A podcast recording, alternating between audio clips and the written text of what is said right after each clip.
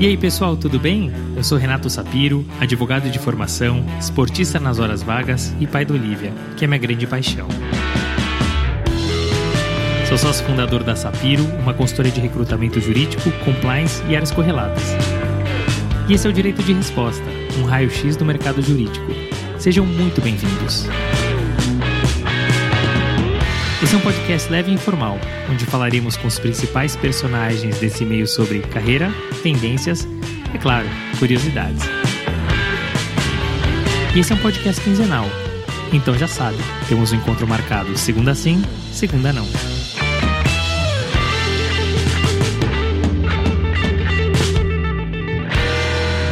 Esse é um episódio especial em homenagem ao Dia dos Advogados. Quebrei a cabeça pensando em quem convidar para esse episódio uma vez que temos inúmeros advogados altamente qualificados. Mas depois que gravei esse episódio, tive a certeza que não poderia ter escolhido ninguém senão Nabor Bulhões. Nabor fez jus à importância desse episódio. Em pouco mais de duas horas, este homem, que é um poço de conhecimento, trouxe os bastidores da história do direito no Brasil, falou sobre a advocacia, democracia, OAB e a nossa importância para o país. Mas contou também sobre a sua riquíssima trajetória, sobre os casos emblemáticos que cuidou, como Collor e PC Farias, extradição de Cesare Battisti e Marcelo Debrecht, tudo com riqueza de detalhes. Foi uma aula e daquelas boas que fica com gostinho de quero mais. Aproveitem este presente que Nabor nos deu. Nabor é formado em Direito pela Universidade Federal de Alagoas, onde posteriormente lecionou.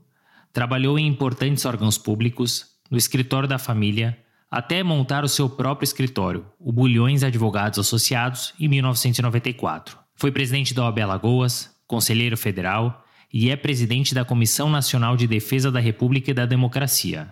Calma que tem mais. É um advogado multipremiado, sendo um dos 19 advogados na história a receber a medalha Rui Barbosa. Mas melhor que ouvir de mim, vamos ouvir dele.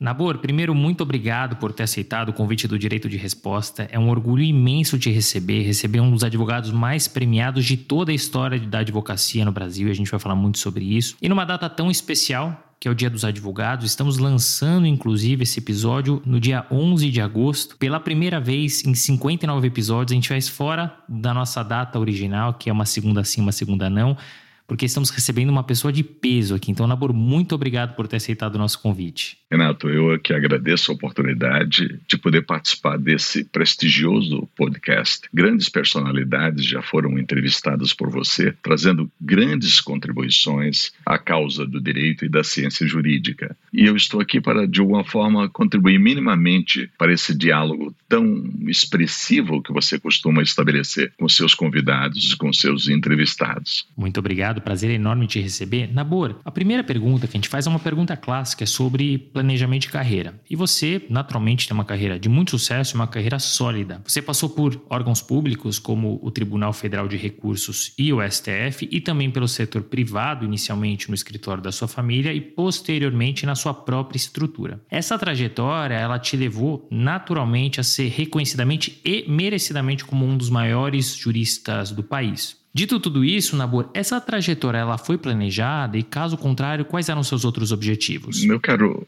Renato, eu não poderia deixar de complementar aquela minha primeira intervenção, se você me permitir, Sempre. já que é um bate-papo meio informal, para dizer que a minha satisfação é grande de participar do evento, pelo que significa o seu podcast, mas também pela circunstância especial de estarmos falando no dia em que se comemora a, a criação dos cursos jurídicos no Brasil.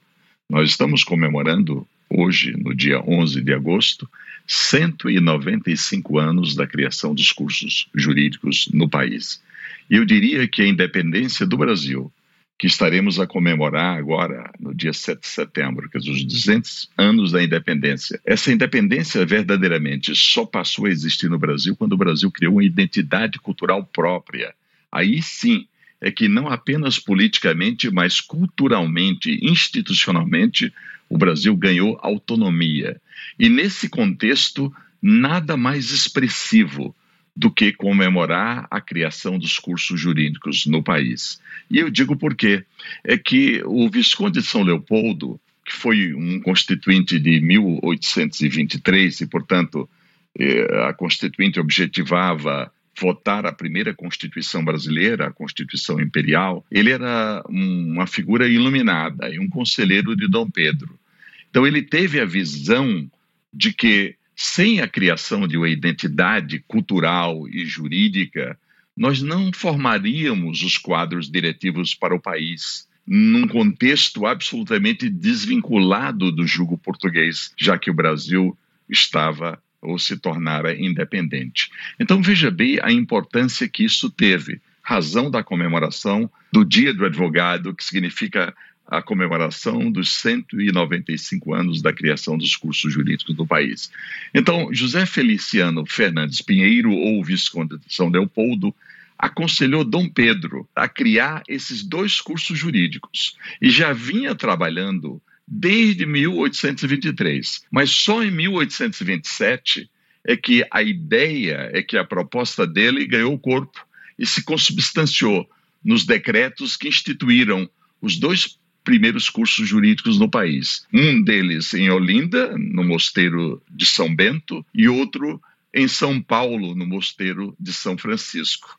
Esses foram os dois primeiros cursos jurídicos no país. E se nós tivermos a oportunidade de verificar o que isto significou, eu diria, isto significou a criação daquela identidade cultural que o Visconde de São Leopoldo pretendia para o país. Vale dizer, uma identidade cultural que permitisse ao Brasil formar os seus quadros dirigentes inteiramente desvinculados do julgo da cultura portuguesa. E daí, veja que coisa impressionante. Os maiores vultos da história do Brasil na esfera jurídica surgiram a partir da criação desses dois primeiros cursos jurídicos no país. Eu dou um breve exemplo. Uh, Rui Barbosa, o maior advogado de todos os tempos e de todas as nações, para usar uma expressão do querido Paulo Bonavides, grande constitucionalista, saudoso, já falecido, Rui Barbosa começou a estudar direito na Faculdade de Direito do Recife, sucessora da Faculdade de Direito de Olinda, uma das primeiras faculdades de direito do país. Ao depois concluiu o curso na Faculdade de Direito do Largo de São Francisco, em São Paulo. Então, Rui Barbosa, que foi o grande construtor da República, ele é produto da criação dos dois primeiros cursos jurídicos instituídos no país em 1827, ou seja, há 195 anos. Mas não só Rui, que foi o grande construtor da República. Nós tivemos também, por exemplo, Pontes de Miranda, o maior jurisconsulto do século XX. Pontes de Miranda estudou direito na Faculdade de Direito do Recife, a famosa Faculdade de Direito de Tobias Barreto, que gerou a famosa Escola de Direito do Recife, de grande significação para o direito e para a ciência jurídica no país. Outro grande estadista do Império estudou na Faculdade de Direito do Largo de São Francisco, Joaquim Nabuco, e concluiu o curso na Faculdade de Direito do Recife. Mais uma vez, os dois primeiros cursos jurídicos gerando figuras exponenciais da cultura e do direito brasileiro. E não só o grande Aureliano Cândido Tavares Bastos, que é uma figura menos conhecida, o nome é menos divulgado, mas foi ele que preparou a geração de Rui em 1870.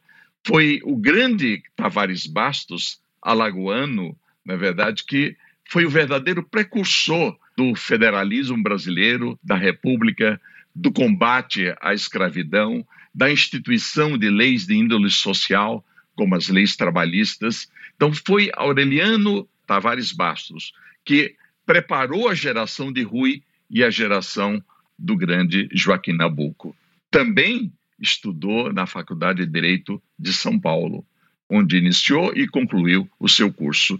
Então, as grandes figuras da República e da Federação são produto da criação dos dois primeiros cursos jurídicos, cuja instituição estamos a comemorar hoje, nos seus 195 anos. Então, não poderia deixar de fazer esse registro, porque uma, o dia é um dia muito especial. O dia do advogado é isto.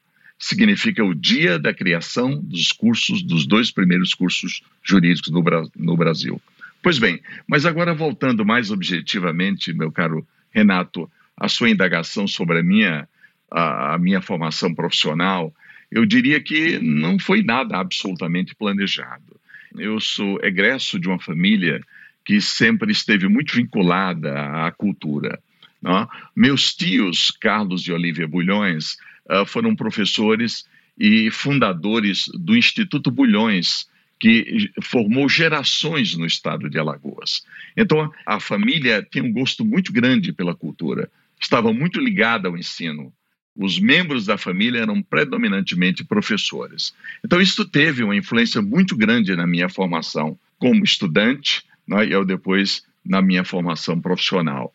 Então, eu aprendi que muito cedo que era fundamental estudar, ler e ler muito tudo o que se vinculasse à minha área de predileção, à minha área de preferência.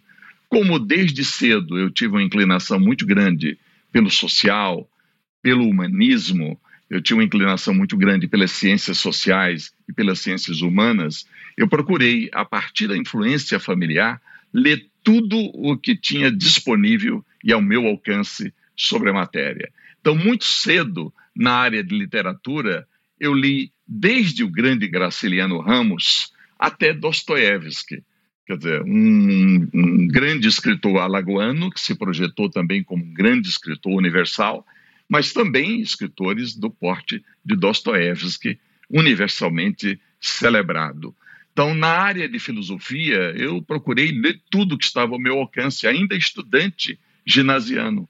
Eu li desde Sartre a Heidegger, lia tudo que estava ao meu alcance. Então eu tinha a exata percepção de que para a minha formação profissional na área social e na área humana, eu precisaria me aprofundar, eu precisaria ler tanto quanto eu pudesse.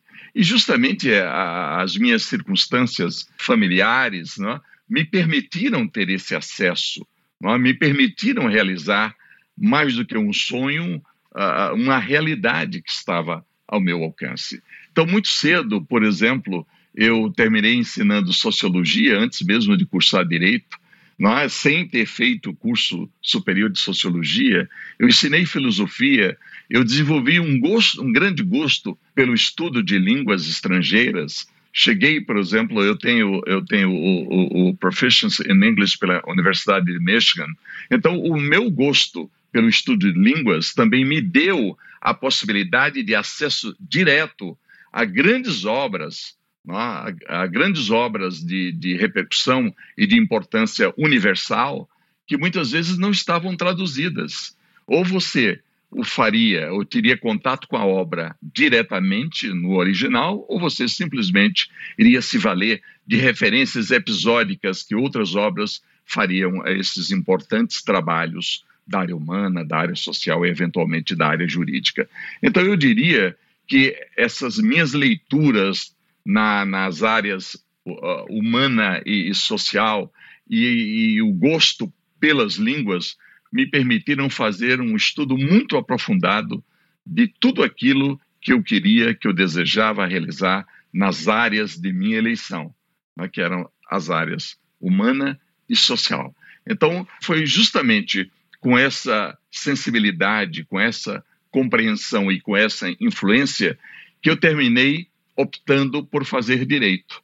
Mas posso lhe dizer e dizer a todos os que nos veem e ouvem que verdadeiramente foi um, não, não foi uma escolha fácil, porque eu tinha, eu tinha um gosto muito grande por tudo que era de ciência humana e de ciência social.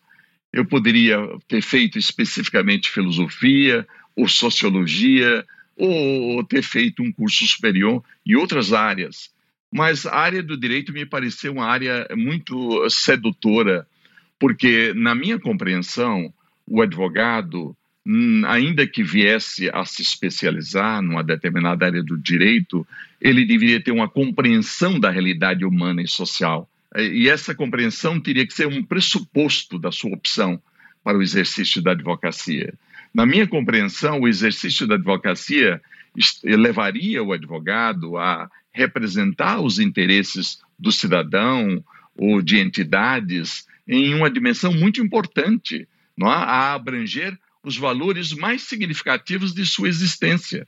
O advogado lida com a vida, com a liberdade, com o patrimônio das pessoas, não é verdade? Então, o advogado tem que ter uma pré-compreensão mais ampla do que a ciência jurídica pode lhe permitir estabelecer. Então, eu tive essa compreensão, eu, eu confesso que eu fui um leitor voraz é? do, do, enquanto estudante ginasiano, e eu depois, quando parti para o curso científico, que era a etapa de três anos que, que antecedia o curso, qualquer opção que você fizesse pelo curso superior. Então, eu gostaria de fazer esse registro da importância que essa circunstância familiar teve é, na minha formação humanista e social. Então, esses elementos todos projetaram uma enorme importância para a minha opção profissional como advogado.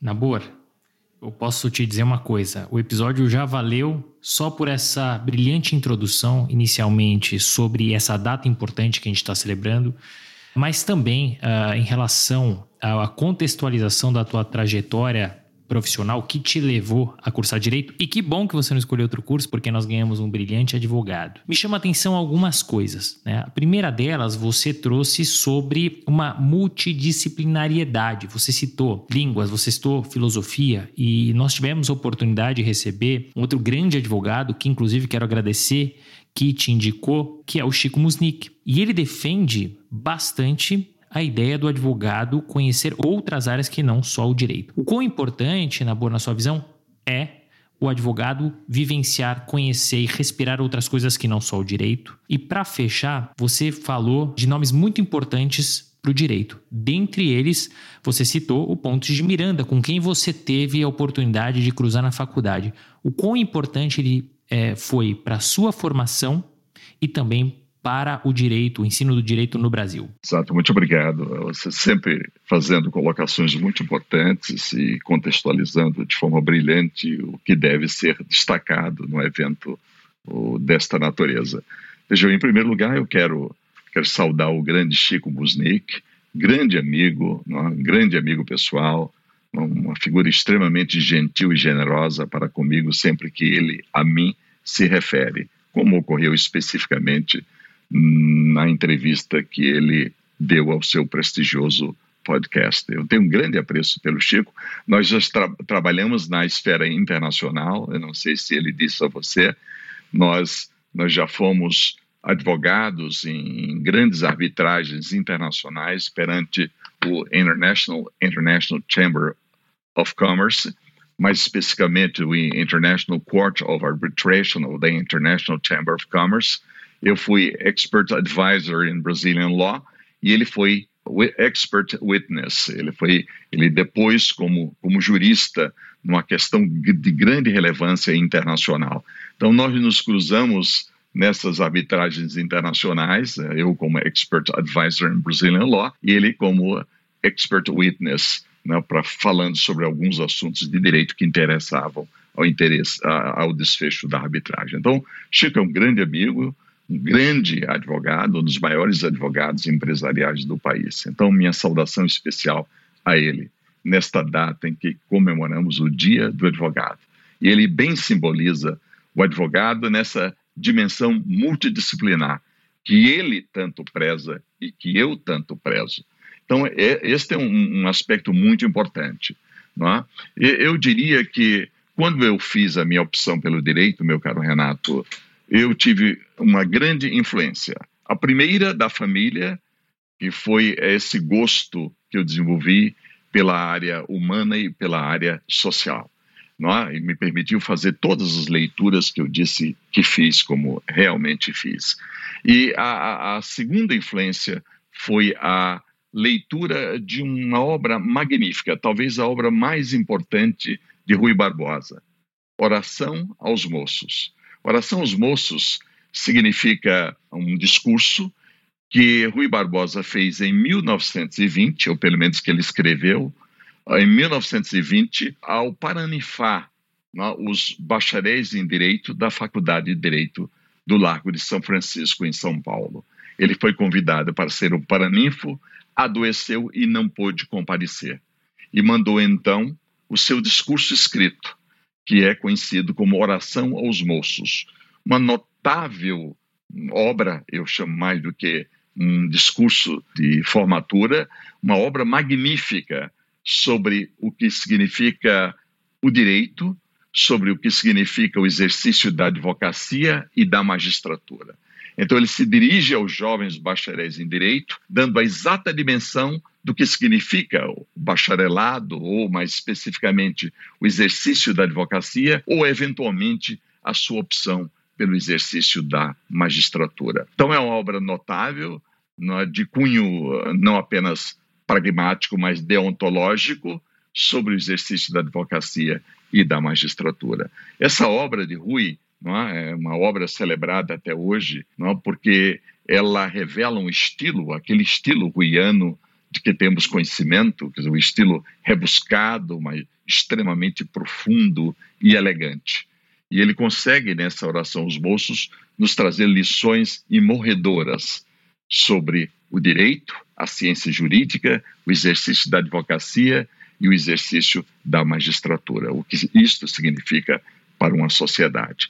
Pois bem, foi lendo o Oração aos Moços, ainda no curso científico, que eu hum, terminei por decidir fazer direito. Então veja a influência de Rui, que foi produto da criação dos primeiros cursos jurídicos no país, quer dizer, terminou projetando também influências para minha opção profissional. Depois de ler Oração aos Moços, eu não tive dúvida. Eu quero ser advogado. Mas eu quero ser advogado não numa dimensão unilateral, mas multilateral. A minha ideia, justamente pelo gosto pelas ciências humanas e sociais, era desenvolver uma advocacia ampla, não limitada a um ramo específico do direito. Mas essa ideia, que era muito embrionária, só veio a se desenvolver quando eu tive, já estudante de direito, contato, contato com a obra de Pontes de Miranda. Pontes de Miranda foi, uh, uh, depois, Rui Barbosa é tido como o maior advogado de todos os tempos e de todas as nações. E eu estou de acordo com isto. Nós tivemos grandes advogados na história de grandes nações, de grandes países, mas ninguém se aproxima do que Rui significou para a sua nação. Veja bem, se nós uh, verificarmos o que ocorreu nos Estados Unidos, os Estados Unidos estabeleceram uma democracia paradigmática. Por quê? Porque na época em que predominavam reis, rainhas, imperadores, imperatrizes, autocratas no mundo europeu e no mundo civilizado, os americanos fundaram a república. Os americanos positivaram na sua Constituição o que na, na Europa eram princípios que estavam em obras famosas de Locke, de Rousseau, de Montesquieu, como o princípio da separação dos poderes. Mas isso não era prática na Europa. A Europa era uma Europa monárquica, era uma Europa de autocratas, de reis. Então, essas ideias eram princípios que vagavam não, é, pelas pela, pelas escolas, pelas faculdades, pelos movimentos mais avançados, não é? mas verdadeiramente não representava dados da experiência social e política do povo. Os americanos, com extremo pragmatismo, positivaram na sua Constituição princípios significativos que vigiam mais nas obras doutrinárias, como, por exemplo, eles instituíram a república como governo de leis e não de homens. Aliás, a expressão é de John Adams. John Adams, que foi o segundo presidente americano, mas foi um dos founding fathers. Uh, John Adams definiu, repetindo uma expressão de um grande inglês do século XVII, 1689, James Harrington, ele dizia assim, escreveu nos seus Thoughts on Government ou Reflexões sobre Política, numa tradução livre, ele escreveu: A republic is a government of laws, not of man. Então, isso foi a reprodução que Adams fez do pensamento de James Harrington, esse grande pensador político inglês do século XVII, em obras que escreveu em 1689. Pois bem, os americanos instituíram a república e federativa. Eles foram criadores da república como sistema político, como forma de governo, e mais federativa. A federação é uma criação americana. E aí eles positivam o princípio da separação dos poderes, que era um, um princípio na obra de Montesquieu, advinda de Aristóteles, passando por Locke, mas eles positivaram na Constituição. A genialidade pragmática americana conseguiu fazer isso. Eles positivaram na Constituição. Então, os americanos fizeram coisas notáveis. Por exemplo, os federalistas, Alexander Hamilton, John Jay e James Madison, escreveram um tratado notável de ciência política no que se denomina The Federalist Papers, os escritos dos federalistas, que constituíram artigos escritos por eles para incentivar os três estados independentes, depois da independência americana, a aderir à Constituição americana sob um regime federativo. Então, veja, mesmo os grandes vultos como Thomas Jefferson, que foi o grande eh, responsável pela Declaração da Independência, que é uma das obras notáveis, disse até que ao lado da Carta Magna, passando pelo Bill of Rights inglês de 1689, passando, chegando à Declaração da Independência Americana, que a, a, Declaração da Independência, juntamente com os outros documentos que eu mencionei, são diplomas fundantes do constitucionalismo moderno. E é verdade. Thomas Jefferson foi um dos responsáveis pela Declaração da Independência, que é um diploma notável. Aí depois vem a Declaração de Direitos do Homem e do Cidadão, da Revolução Francesa, outro diploma fundante do constitucionalismo moderno, na verdade, e a Declaração Universal dos Direitos do Homem, dos Direitos Humanos da ONU, de 1948. Esses são os diplomas fundantes do constitucionalismo moderno. Pois bem, mesmo considerando os grandes vultos do direito americano, da política americana, os fundadores, os pais fundadores, os constituintes, constituintes americanos, mesmo eles, não tem ninguém que tenha influído mais no, no plano da construção da República e das instituições republicanas do que Rui Barbosa. Por quê? Porque Rui, ele, com a sua pena, ele derrubou o império e ele ajudou a construir a República Brasileira. Os grandes founding fathers americanos contribuíram para instituir a grande democracia americana, autoproclamada a maior democracia do mundo.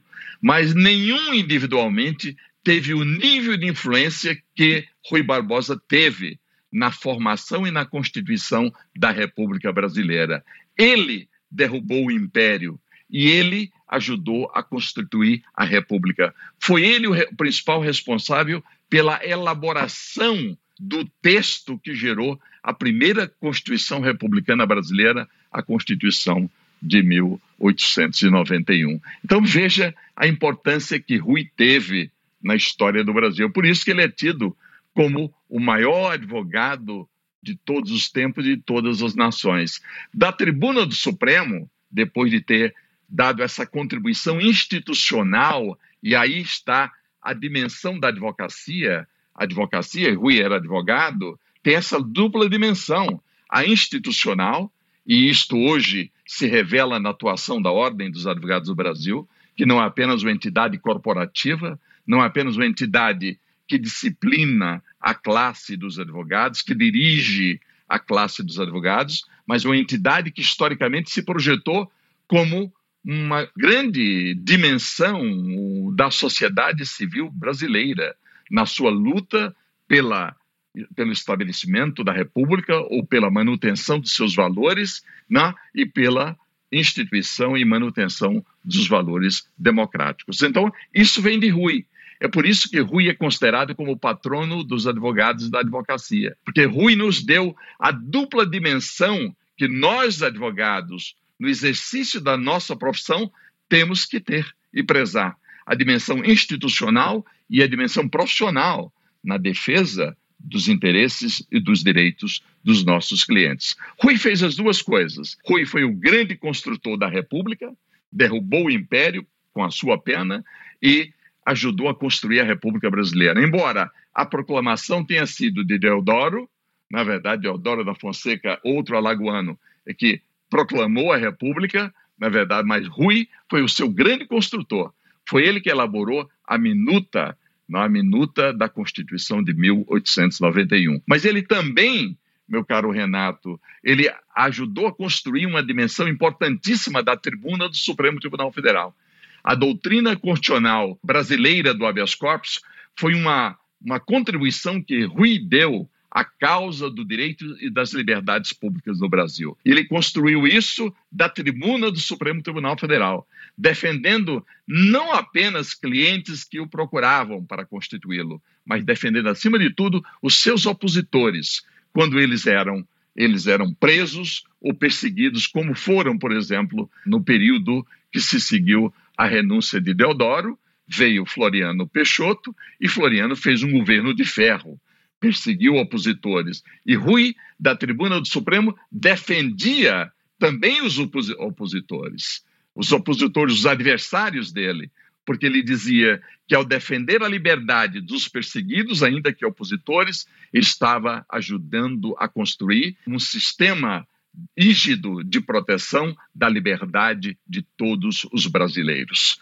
Então, Rui Barbosa é o que é, representa o que representa neste dia, o patrono da advocacia e dos advogados, por ter nos dado, por ter nos legado essa dupla dimensão institucional e corporativa. A jurisdição do Supremo, meu caro Renato, é identificada até hoje, uh, vamos dizer assim, pela jurisdição constitucional da liberdade mediante habeas corpus. Né? A jurisdição constitucional da liberdade mediante habeas corpus é justamente o que representa a atuação de Rui na Suprema Corte no início da República, da velha República. Então, por isso que eu lhes disse que Rui teve uma importância muito grande na minha ah, na definição da, da minha opção profissional. Eu fiz a minha opção inspirado no ideário e mais do que no ideário, no exemplo de Rui Barbosa, mas mais do que isso, a seguir eu em, tive em Pontes de Miranda, que foi um grande,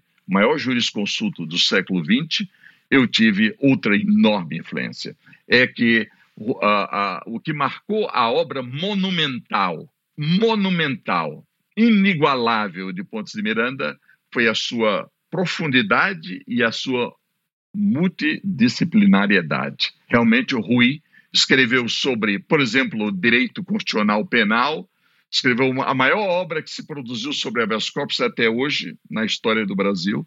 Na época, a maior obra que se escreveu sobre, sobre habeas corpus no mundo, obra de juventude, ele dizia, ele escreveu com 22, 23 anos de idade, História e Prática do Habeas Corpus, revelando um conhecimento profundo do direito comparado. E essa obra de Rui teve uma a obra de Pontes teve uma importância muito grande no período revolucionário, no período revolucionário, porque essa obra era inspiradora da luta da advocacia, dos advogados e cidadãos contra os regimes autoritários que subtraíam liberdades, que revelavam perseguições, prisões arbitrárias. Então, essa obra muitas vezes foi proibida em períodos como, por exemplo, como do Estado Novo, a ditadura civil de Getúlio, ou depois, durante o regime militar, a ditadura militar que se instalou em 64, muitas vezes a obra foi proibida, porque significava o vigor do habeas corpus como o grande instrumento tutelar de defesa da liberdade. Pontes Miranda, que uh, escreveu obras significativas, profundas, muitas delas extensas, desde o direito uh, constitucional penal até o direito privado, chegando ao direito público, Rui Pontes exerceu uma grande influência já, na, na, minha, na minha opção, na, nas minhas opções como advogado. Desde cedo, como estudante, para mim, ah, não havia diferença entre nenhuma área do direito. Eu procurei me aprofundar em todas as áreas que compunham a grade curricular da minha faculdade de direito. Eu procurei estudar direito civil, penal, administrativo, constitucional, tributário, financeiro, direito romano.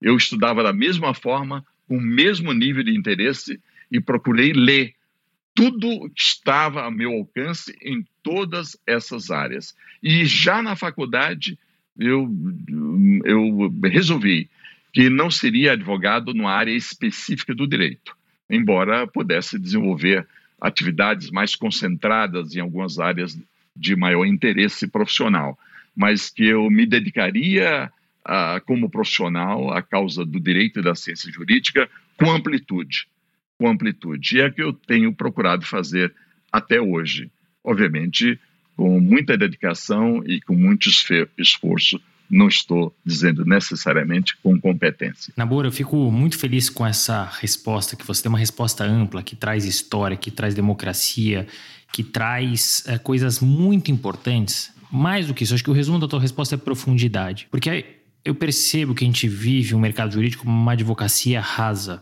né, de modo geral, né?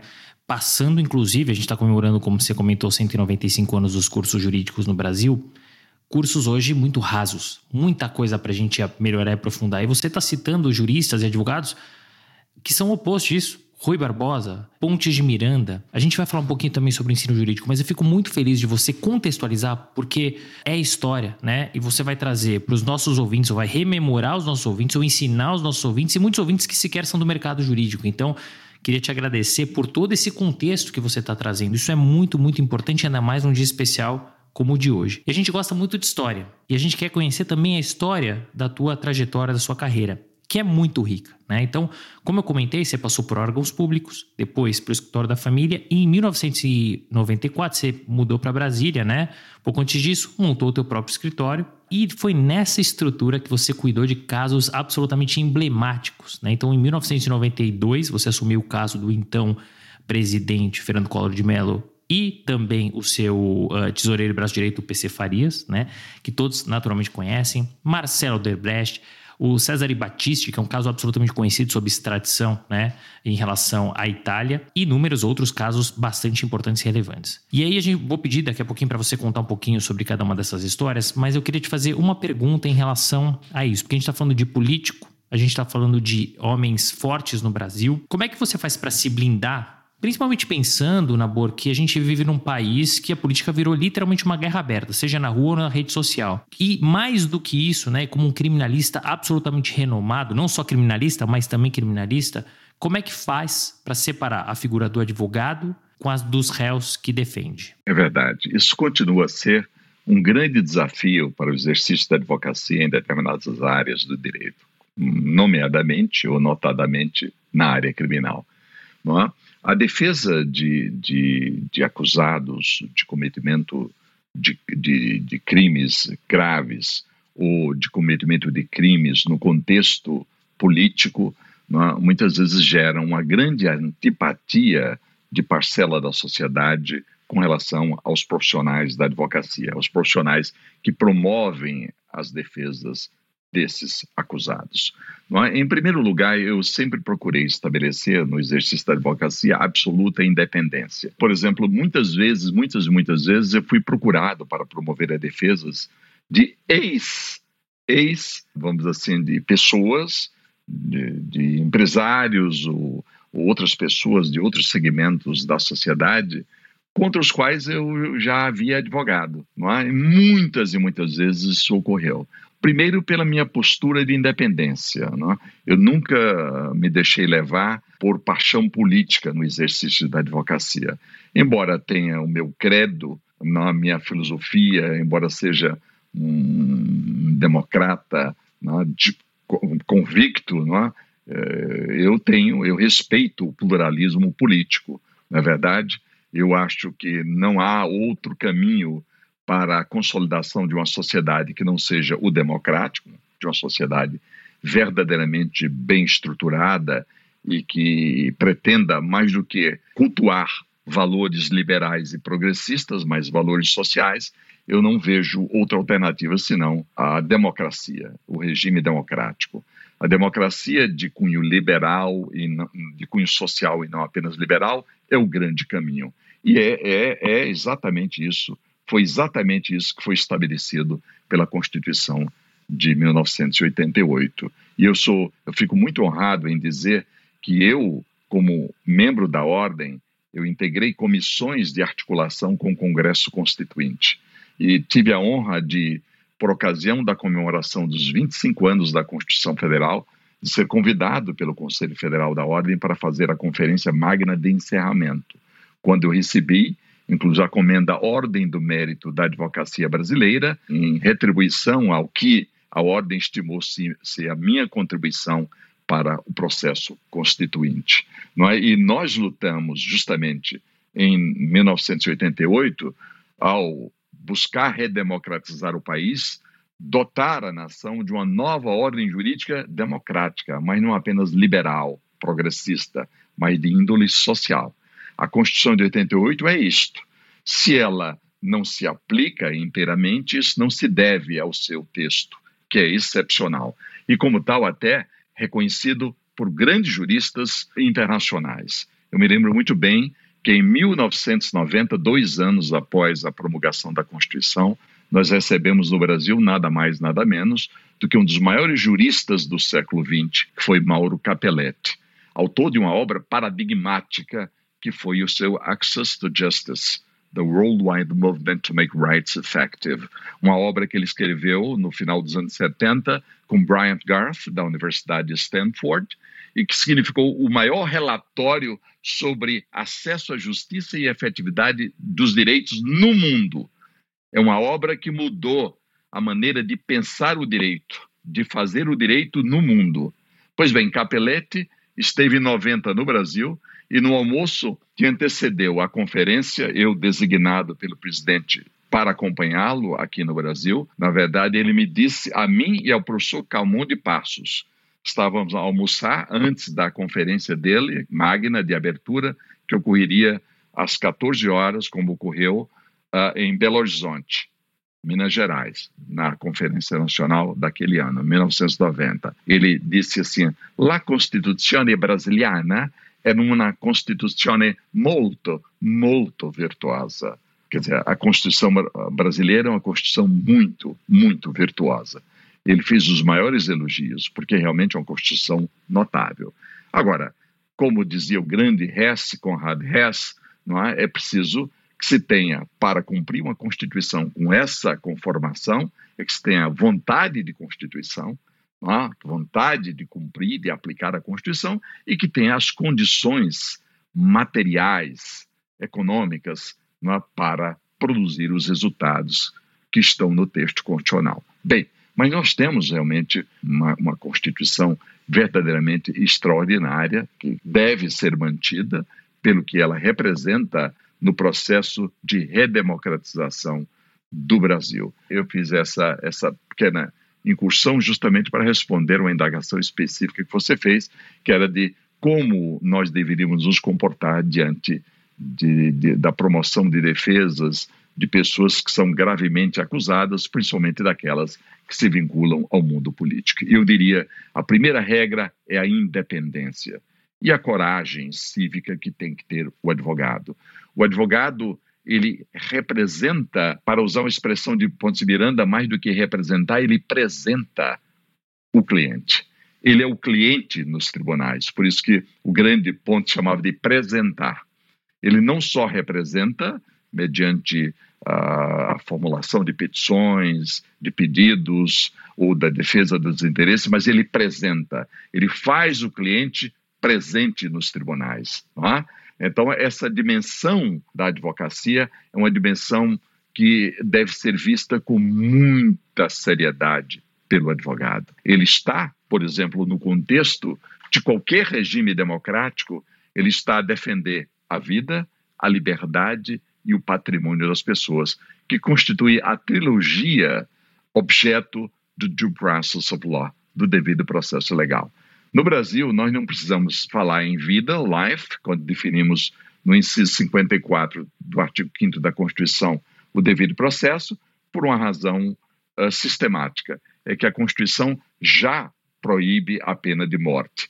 Então, não há processo cujo objeto seja a imposição de pena de morte no Brasil, não porque a Constituição já proíbe a pena de morte. Por isso que o devido processo fala em garantia da liberdade e dos bens. E, aliás, essa norma do inciso 54, artigo 5 é reprodução da quinta emenda da Constituição americana. Veja a influência americana. Né? O inciso 54 da Constituição brasileira diz assim: ninguém será privado da sua liberdade ou dos seus bens sem o devido processo legal. A quinta emenda à Constituição americana diz: No person shall be deprived of life, liberty or property without due process of law. Então, a mesma coisa sem a palavra vida. No person, ninguém, shall be deprived, será privado of life, vida, não precisamos, porque a Constituição já proíbe a pena de morte, mas liberty or property without due process of law. Então, veja, o nosso devido processo é uma reprodução de dados da experiência americana que sedimentou e aprofundou a experiência inglesa. O due process vem da Carta Magna de 1215, né, que foi o grande diploma fundante do constitucionalismo moderno, primeiro grande diploma fundante, porque foi lá que se iniciou uma enunciação que consubstancia hoje o devido processo legal, embora se tratasse de uma concessão da realeza ao baronato de Runnymede. Mas o que era uma concessão da realeza ao baronato de Runnymede se transformou historicamente numa garantia universal do cidadão. Bastou que se mudasse o destinatário do preceito da Carta Magna. Lá eram os barões, eram free men. Quando, com o Bill of Rights, os ingleses reconheceram que os ingleses, não apenas os barões, seriam sujeitos de direito, a cláusula ganhou uma dimensão universal.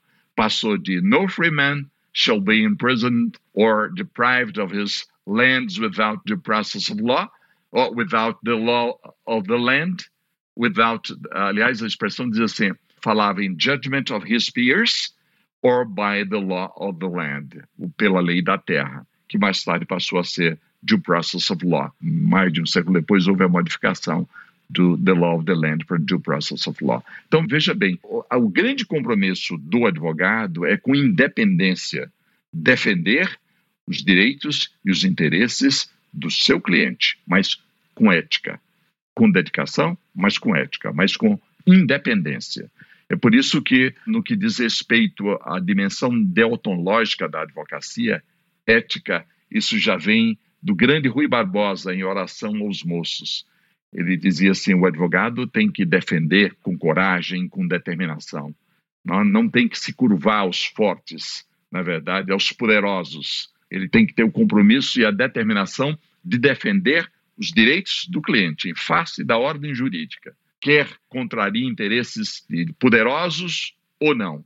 Esse é o grande compromisso. Então, eu acho que, independentemente da, da exposição do advogado, e tantas vezes eu fiquei exposto em casos como esse, como o caso do PC, porque os acusados eram verdadeiros inimigos, entre aspas, da nação.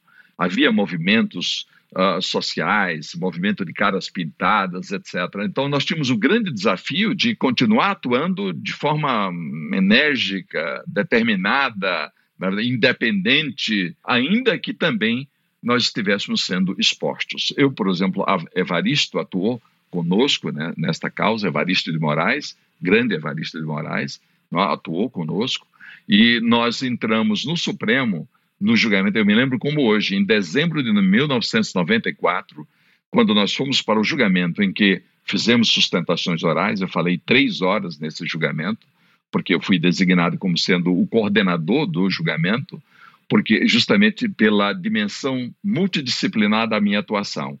Predominava no time da defesa, predominavam advogados criminalistas. Eu conhecia um pouco de direito criminal, mas também eu atuava na área constitucional e processual. Então, foi justamente essa dimensão, essa multidisciplinariedade, que me levou a ser o coordenador da defesa que se promoveu no Supremo em prol do presidente Collor e do tesoureiro e de mais sete outras pessoas que estavam correlacionadas às mesmas acusações. Então, a, a minha atuação mais destacada se deu porque eu não atuei apenas como criminalista. Como criminalista, a discussão era saber qual era a conformação que devia ter o tipo de corrupção. Havia ou não necessidade de ofício na corrupção? Essa era a grande discussão penal estabelecida. Mas, para além disso, e aí foi a razão de ser da minha participação ampla no julgamento, por exemplo, os colegas que falaram, falaram 50 minutos, uma hora. Eu falei três horas, porque todos reunidos me designaram para ser o coordenador do julgamento. Isso está registrado na revista 162, primeiro volume da RTJ, a Revista Trimestral de Jurisprudência do Supremo Tribunal Federal. Tem o inteiro acórdão com as intervenções que eu fiz, numerosas durante o julgamento, porque não dizia respeito apenas ao direito penal material, mas ao direito constitucional e ao direito processual, como prova ilícita, por exemplo. Então, eu me lembro que quando nós, eh, Renato, nós fomos ao Supremo, descemos do carro, eu fui inclusive o mesmo carro que Evaristo, e nos dirigimos ao plenário do Supremo, nós tivemos que ser protegidos. Eu e Evaristos entramos por uma espécie de corredor polonês de caras pintadas, protestando, xingando os advogados. Os seguranças do Supremo nos conduziram pelo braço para o plenário do Supremo Tribunal Federal. E nós cumprimos o nosso dever. E historicamente, hoje, o que é que se tem? Não se tem a memória em absoluto de termos defendido uh, inimigos do povo mas cidadãos que estavam sendo acusados, que aliás foram absolvidos das imputações de cometimento de crime de corrupção. E o Supremo, devo registrar, fez um julgamento absolutamente impecável, estritamente jurídico, sob intensa pressão de um fenômeno que não é tão intenso quanto hoje, mas que era já muito intenso à época, que é a publicidade opressiva a famosa oppressive publicity, para usar uma expressão muito cara aos ingleses. Não é? Então, os jornais, as revistas, os telejornais, as rádios, todas, todo, todo, todas as formas de comunicação existentes veiculavam o clamor pela condenação dos acusados. E o Supremo fez um julgamento notável, estritamente jurídico. Por isso que estabeleceu uma espécie de antinomia houve impeachment do presidente, não, é? ou pelo menos o processo foi aberto e o presidente renunciou, não é? ah, e no processo penal correlato, versando os mesmos fatos, não na sua dimensão política, mas na sua dimensão criminal, eles foram absolvidos. O presidente foi absolvido da imputação de cometimento de crime de corrupção. Então, veja bem, então, ah, hoje, historicamente, ah, essas defesas que nós fizemos são celebradas como marcos efetivos da defesa dos cidadãos é? e da promoção de um sistema de garantias que não apenas de determinados acusados, mas um sistema de garantias que deve ser observado com relação a todos, independentemente da sua qualificação pessoal, profissional ou de natureza política. Nabor, você trouxe pontos muito importantes aqui sobre a parte de política, ideologia, democracia, como separar as coisas. E você falou também agora mais uh, recente sobre a publicidade opressiva, né? Que já existia à época, em década de 90, mas que hoje naturalmente é muito mais forte. A pressão é gigantesca com toda a tecnologia que a gente tem, com as redes sociais. E a época, você comentou que a época o STF julgou de forma brilhante, muito pautado no direito material. Você acha que hoje o STF ele sofre uma pressão maior e as decisões elas sofrem um impacto pela pressão da sociedade ou por essa publicidade opressiva? Uh, meu caro Renato, o fenômeno da publicidade opressiva sempre preocupou os estudiosos é, da cena judiciária, é, principalmente quando se trata de matéria penal. Frequentemente, os acusados em matéria penal são objeto de ampla e intensa publicidade opressiva, principalmente quando se trata de matéria de repercussão. Então, o grande receio que se tem é que essa publicidade opressiva exerça efetiva influência sobre o julgamento do acusado. E os dados da experiência mostram que efetivamente isso ocorre. Como o juiz não vive numa bolha, a ampla e intensa publicidade opressiva contra o acusado pode sim gerar efeitos consequenciais danosos para a solução da lide, ou mais especificamente para a solução do processo penal. Isso tem preocupado muito. Essa preocupação não é apenas nossa, brasileira, é uma preocupação universal. Grandes países têm se, se preocupado? É? grandes sistemas jurídicos têm se preocupado com a publicidade opressiva. Só para ter uma ideia, os ingleses reativaram um Act de 1911 sobre o nomen iuris de oppressive publicity, justamente para estabelecer mecanismos de controle desse fenômeno que pode efetivamente influir sobre a prestação judicial de natureza penal com consequências sobre a liberdade do acusado. Os franceses no seu novo Código Penal dos anos 90, é, criminalizou a publicidade opressiva. E nós estamos falando de uma outra grande democracia. Eu falei da Inglaterra, uma grande histórica democracia, é? e estou a falar agora da França, uma democracia paradigmática. O Código Penal francês cuida da publicidade opressiva num capítulo denominado de entrave, entrave à la administração de la justiça, uma espécie de obstáculo à administração da justiça, e define a publicidade opressiva como crime. Quer dizer, usar meios de comunicação de massa com o fito de tentar influir sobre pronunciamentos judiciais ou sobre pessoas que devam intervir em processo de natureza judicial, isso pode configurar crime que é denominado de entrave à la administração de la justiça. Então, eu estou dando apenas exemplos. Nos Estados Unidos, embora não haja lei específica sobre a matéria, a Suprema Corte Americana tem anulado julgamentos condenatórios mediante a verificação de que a, o pre-trial publicity, de que a publicidade que antecedeu o julgamento tenha sido, de alguma forma, influente na determinação do seu resultado. No Brasil, nós já tivemos algumas tentativas de criminalização da publicidade opressiva, mas todas as propostas resultaram abandonadas. Nós tivemos até anteprojetos de lei versando a matéria que não vingaram. Então, nós não temos uma disciplina jurídica no país. A matéria fica a critério da independência do juiz e do órgão julgador. Então, por exemplo, a despeito da grande e intensa publicidade opressiva havida durante o julgamento do caso Collor-PC, na realidade o Supremo teve uma atuação impecável. O Supremo julgou juridicamente o caso, absolveu, inclusive, os acusados uh, quanto às imputações que lhes foram dirigidas, mediante a constatação de que ou certas imputações não configuravam crime, ou certas imputações não estavam provadas ou não estavam acompanhadas da necessária base empírica. Bem, de lá para cá, houve uma mudança substancial é? nos meios, nas vias e na intensidade da publicidade opressiva. Nós estamos falando de julgamentos que ocorreram em 94, não é? nós não tínhamos ainda a internet, não tínhamos a internet. Hoje, nós temos meios extraordinários de comunicação, é? vinculados à internet. Eu lembrava, inclusive numa conversa que tive fora desse contexto com você, Renato, das obras do grande Marshall McLuhan, que é considerado um dos maiores teóricos das comunicações de todos os tempos.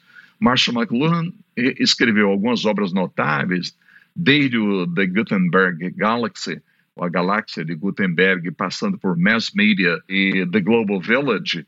Ele escreveu obras notáveis em que ele prenunciou, ele prenunciou a, a, a, o surgimento de formas de comunicação que transformaria o mundo numa aldeia global. Essa é a expressão que ele utilizou numa de suas obras. São obras dos anos 60 e, portanto, se diz, e com razão, que Marshall McLuhan teria previsto a criação da internet três décadas antes do seu surgimento, o que ocorreu em meados dos anos 90. Pois bem, no caso, na era Collor, nós não tínhamos a internet. Mas hoje nós temos a internet com todos esses meios desenvolvidos, essas mídias sociais todas, essas plataformas todas, invariavelmente sem controle. É? Nós ainda não alcançamos níveis, formas de controle, por exemplo, das mídias sociais. É? Por isso, essa, essa tentativa, há projetos de lei em curso, tentando estabelecer uma regulamentação jurídica ou estimulando uma autorregulamentação por parte, por exemplo, das plataformas. Mas o fato é que nós temos formas moderníssimas de comunicação, sem controle, que estão a veicular, vamos dizer, publicidade opressiva de forma muitas vezes quase que irresistível. E isso pode chegar ao julgador. Isso pode influir na decisão de juiz de primeiro grau, de um juiz de um tribunal estadual federal, de um tribunal superior e até pode vir a influir numa decisão do Supremo Tribunal Federal. Pode sim. Isso depende muito, isso depende muito da, da independência de cada julgador. Mas eu não, eu, não eu, eu poderia dizer que há alguns indícios de que, em alguns casos, a publicidade opressiva pode ter influído julgadores no, Supremo Tribunal Federal. Não digo todos os julgadores, mas alguns julgadores podem, e muitas vezes, uh, pela sua manifestação, pelo teor do seu voto, podem ter absorvido, em certa medida, uma carga negativa que a publicidade opressiva projeta sobre o julgamento. Por exemplo, há alguns ministros que claramente falam em julgar conforme o sentimento da nação. Ora, julgar conforme o sentimento da nação pode significar julgar conforme aquilo que a imprensa veicula como sendo o sentimento da nação. Que outra forma se teria para captar o que seria esse tal sentimento da nação? Na verdade, é uma coisa muito difícil. Então, essa influência pode estar presente na decisão de alguns ministros em casos de grande repercussão. Pode ocorrer. Mas há também ministros absolutamente independentes, que julgam com a coragem de suas convicções. Não é? E esse é o grande predicado que um juiz tem que ter. Aliás, um justice da Suprema Corte Americana, numa carta trocada com um grande amigo, que era um grande scholar do seu tempo, né, que foi uh, Oliver Wendell Holmes, dialogando com carta nos anos 20 com o grande Harold Lask, ele dizia que nunca tinha feito da liberdade, do patrimônio e da vida dos cidadãos americanos a sua rotina, mas ele destacava ao final: bem, meu maior orgulho é dizer que sempre decidi com a coragem de minhas convicções. Então eu acho que o juiz decidir com a coragem de suas convicções em tempos de publicidade opressiva faz a diferença. Nabor, obrigado por responder dessa maneira, contextualizando, não de forma objetiva, sim ou não, o ministro sofre ou não e a decisão dele influi ou não, né? É influída ou não. É, você contextualizou isso é muito importante, porque a publicidade opressiva ela tende a ser cada vez maior, a opressão tende a ser cada vez maior e é muito difícil para o ministro julgar ante tudo, todo esse contexto que a gente está vivendo, né? E você trouxe outros pontos muito importantes nessa resposta e na anterior, que é democracia, que é política, que é ideologia, é como não misturar as coisas. Ah, e não tem como deixar de mencionar que você foi presidente da OAB de Alagoas é, entre os anos de 87 e 91, foi conselheiro federal por várias vezes. Você é reconhecidamente, né, por ser um defensor da liberdade, da democracia e da Constituição Federal. E você é presidente da Comissão Nacional de Defesa da República e da Democracia. Com todo esse contexto, eu queria te perguntar em relação à OAB, que é uma instituição importante que você citou. Você acha, Nabor, que a OAB ela tem exercido plenamente o papel em defesa dos direitos fundamentais da sociedade? E como a OAB deve fazer para se posicionar e exercer esse papel que é tão importante, mas sem se misturar a política e as ideologias? Verdade. Isso é uma questão relevantíssima que constitui permanente preocupação de todos que integram a Ordem dos Advogados do Brasil historicamente.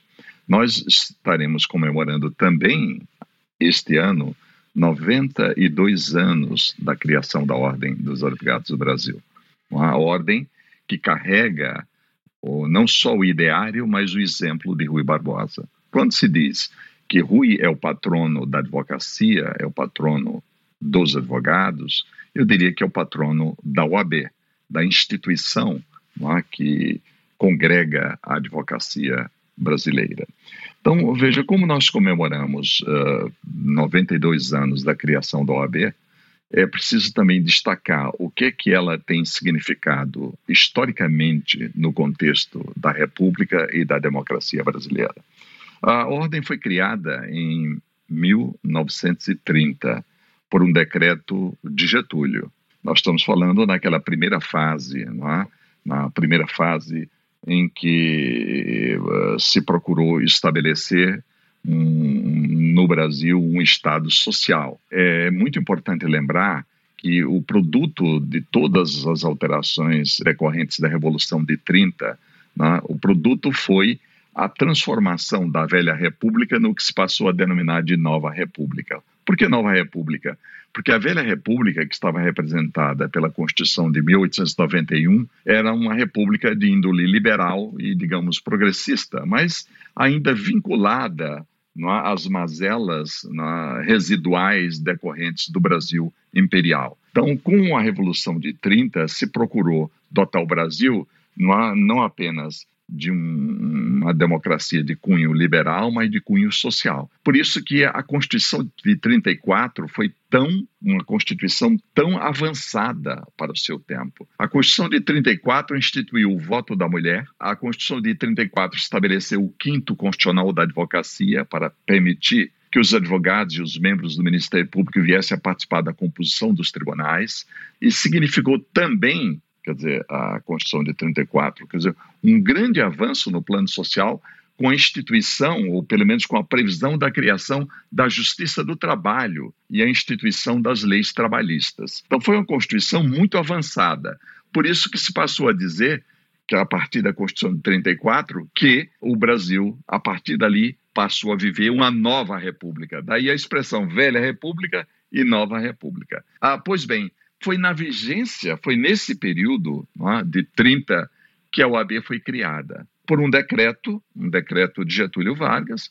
Nesse decreto havia uma norma específica que permitia ao histórico e, e, Instituto dos Advogados Brasileiros, que é uma instituição também republicana notável, né, que organizasse a ordem instituísse a Ordem dos Advogados do Brasil. Então, a ordem, veja bem, foi criada por um decreto de Getúlio Vargas. Quando Getúlio, ah, vamos dizer, estamos falando em 30, tivemos a Constituição notável de cunho social de 34, mas todos sabem que em 37 nós tivemos o golpe civil de Getúlio. Houve a instituição da ditadura civil de Getúlio com a instituição do Estado Novo e com a outorga de uma Constituição que praticamente fechou o Congresso Nacional, enfim, passou a ser uma Constituição autocrática. Na verdade, a Constituição de 37 é o produto de um golpe civil, da instituição de uma ditadura civil de Getúlio. Pois bem, a ordem aí se volta contra o Criador.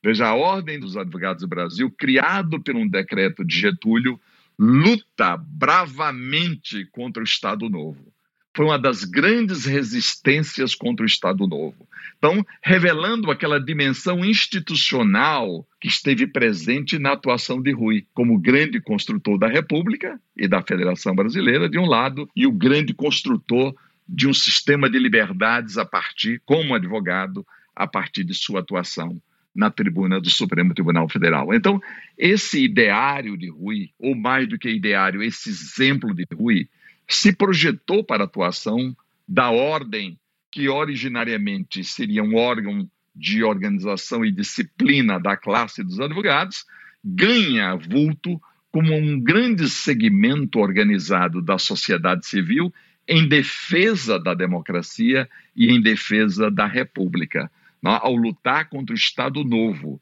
contra as perseguições brutais né? implementadas pelo Estado Novo, contra os seus adversários políticos, o que vigeu de 1937 até 1945. Foi o período de vigência do Estado Novo, quando se opera a queda de Getúlio em 45, com a convocação de uma constituinte e votação de outra notável Constituição, que foi uma Constituição democrática de 1946. Veja, então, essa grande manifestação da ordem como notável instituição organizada da sociedade civil, da ordem, como, vamos dizer assim, uma instituição notável da sociedade civil brasileira, se deu já na luta da OAB contra o Estado Novo. Então, nesse período, a ordem foi a ordem dos advogados, de disciplina dos advogados, de organização da classe, e a ordem de, que buscava estabelecer prerrogativas como elementos essenciais à afirmação dos direitos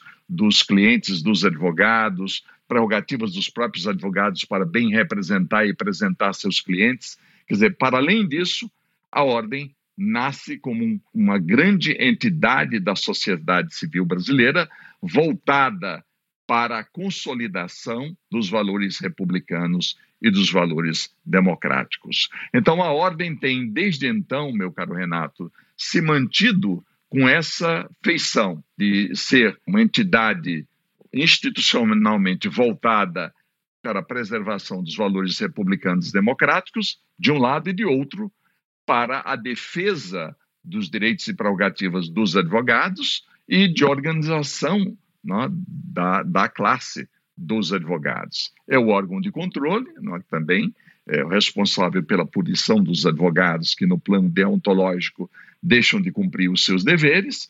Então, historicamente, desde então, a ordem tem tido esse papel. É? Por exemplo, a ordem teve uma influência muito grande na elaboração e na promulgação da Constituição de 46, foi uma Constituição notável, de cunho liberal e progressista. Na parte social, pecou um pouco, porque as normas sobre direitos econômicos, direitos culturais, direitos sociais eram muito programáticas. E como o legislador infraconstitucional não votou as leis indispensáveis a que a Constituição de 46 funcionasse, ela, apesar de ser uma Constituição notável, ela, vamos dizer, não foi reconhecida historicamente ou não tem sido reconhecida como uma Constituição eficaz. Não foi uma Constituição eficaz. Aliás, a partir daí se tem a percepção de que a omissão legislativa foi o fator determinante da ineficácia da notável Constituição de 46. Ela foi muito expressiva nos seus enunciados, mas pouco efetiva na sua prática, na verdade, mas por conta das omissões legislativas. O que se pôs na Constituição quanto aos direitos não apenas civis e políticos, que são de fácil implementação, mas sociais, econômicos, culturais, etc. Isso daí foi posto num plano programático. O Congresso Nacional teria que votar leis que fizessem atuar os preceitos constitucionais. E a omissão legislativa levou à ineficácia constitucional. A ineficácia da Constituição de 46, associada à deterioração do ambiente político, terminou gerando o golpe militar de 1964, que vigiou por 21 anos no Brasil. E aí a ordem, mais uma vez, volta a ser o grande segmento organizado da sociedade civil, não é? a combater as ações arbitrárias da ditadura militar que se instalou em 1964. Veja bem, então a ordem luta ao longo dos 21 anos pelo restabelecimento ou pela redemocratização do país, luta pelo restabelecimento do habeas corpus, tantas vezes suspenso, na verdade. Foi nesse período, mais uma vez, censuraram-se obras importantes como de Pontes Miranda, História e Prática do Habeas Corpus, que não interessava divulgar matéria que dissesse respeito à liberdade ou restabelecimento de garantias que estavam suspensas pelo regime militar, através dos famigerados atos institucionais, que eram atos de poder né, que estavam acima da Constituição. Veja que contradição. A Constituição de 46, liberal e progressista, foi mantida em vigor pelos militares do golpe de 64 até 67. Como é que uma, uma, uma Constituição liberal e democrática é mantida em vigor durante um golpe militar? 64, 5, 6, 7, durante quatro anos, até que veio a Constituição otorgada pelo regime militar em 1967. Depois a emenda número 1 de 69, o que vigeu até 5 de outubro de 88, quando, com a redemocratização do país, com a devolução do poder à sociedade civil em 85 com Tancredo, morre Tancredo, Sarney assume, convoca a Constituinte de uh, 85 até 1988 e principalmente com a convocação, principalmente 87, 88, a Constituinte se instalou e trabalhou na, na edição de um novo texto constitucional que significasse a consolidação da nossa redemocratização com a instituição de uma nova ordem jurídica que se estimou devesse ser verdadeiramente republicana e democrática. E a ordem esteve muito presente durante todos esses estágios. Lutou bravamente contra a ditadura militar. Eu lembro até o atentado que houve na sede da OAB, que na época estava estabelecida no Rio, com a morte de Dona Lida Monteiro, que era secretária do presidente Eduardo Seabra Fagundes, presidente da OAB Federal. É, uma bomba, uma carta-bomba foi dirigida ao presidente e a secretária a abriu antes de levar ao presidente. É? E ao abrir, a bomba explodiu e ela morreu. É? Ela morreu na, na antessala do presidente do Conselho Federal. Foi uma reação dos, do, dos, dos defensores do regime militar contra o AB, que continuava firme defendendo os presos políticos, os exilados, defendendo as liberdades públicas, nas instituições brasileiras. Pois bem, veja a importância da ordem. E na transição, a importância da ordem também foi indiscutivelmente muito relevante. A ordem lutou pela instituição de uma constituinte exclusiva, que não veio, mas mesmo assim a ordem lutou para influir ao máximo na instituição de um sistema de garantias ou de controle de constitucionalidade, por ocasião da edição de 88, que representasse a superação definitiva do fenômeno da ineficácia normativa que sempre esteve presente na história de todas as constituições brasileiras. Nós, e eu fico muito honrado em dizer, fui parte deste processo. Na verdade, eu integrei comissões que lutaram por isso. Então, a ordem teve como objetivo na Constituinte consolidar a redemocratização do país, primeiro, estabelecendo mecanismos de controle de constitucionalidade para superar a ineficácia normativa histórica das nossas constituições. Segundo, para que se instituísse verdadeiramente entre nós uma república federativa que se constituísse em Estado de direito democrático de índole social, com a proclamação como norma estruturante de valores fundamentais, como a dignidade da pessoa humana, o valor social do trabalho, na verdade, a instituição de, de, de uma sociedade livre, justa e solidária entre nós, não é? Então, esse foi o grande, quer dizer, o grande ideário da ordem durante o período da transição do regime militar para o regime democrático que hoje nós estamos a viver. Então vejam que a ordem está indissociavelmente ligada à história da República e da democracia no Brasil. Eu diria, antes da sua instituição em 30, nós tivemos aquele que lançou as bases não apenas do ideário, mas do exemplo que a ordem veio a seguir quando criada, Rui Barbosa. Rui Barbosa fazia isso como se fosse uma instituição. Ele que lutou né, contra as mazelas do império e ajudou a derrubar o império, e ajudou a construir a República, Rui Barbosa. Dimensão institucional do advogado, da atuação do advogado Rui. E da Tribuna do Supremo, ele ajudou a construir o sistema de garantias da liberdade, é? ajudou a construir a doutrina brasileira do habeas corpus. Então, esta é a grande missão da ordem. E eu diria, eu disse isso no discurso uh, quando eu recebi a medalha Rui Barbosa, que é a mais uh, importante comenda ou distinção otorgada a um jurista ou advogado. Na verdade, eu disse na oportunidade que o artigo 44 do Estatuto da OAB hoje é a positivação não apenas do ideário, mas do exemplo de Rui Barbosa. Porque o artigo 44 do Estatuto da OAB diz que a ordem tem o dever de defender o Estado democrático de direito, de defender a justiça social, os direitos humanos, essa é a dimensão institucional da OAB. E eu, depois de, de organizar a classe dos advogados, né, estabelecendo uma sistemática de controle sobre sua atuação, e aí nós temos, no que diz respeito às prerrogativas e à dimensão deontológica do exercício da advocacia, a dimensão corporativa. O OAB representa essa dupla dimensão histórica, institucional, defesa da República e democracia. E, do ponto de vista corporativo, defesa das prerrogativas do advogado. Nabor, você traz pontos muito importantes, principalmente no momento delicado. Aliás, uma coisa que eu gosto demais, antes de fazer essa observação, é Quando eu faço uma pergunta, você não responde diretamente ela. Você contextualiza, você traz história. Isso é muito legal. Rememorar pontos muito importantes e contextualizar, né? Porque você responder objetivamente é legal, mas você tem a resposta meramente. Quando você contextualiza e traz história, você entende muito mais profundamente a resposta. E você traz a história da OAB.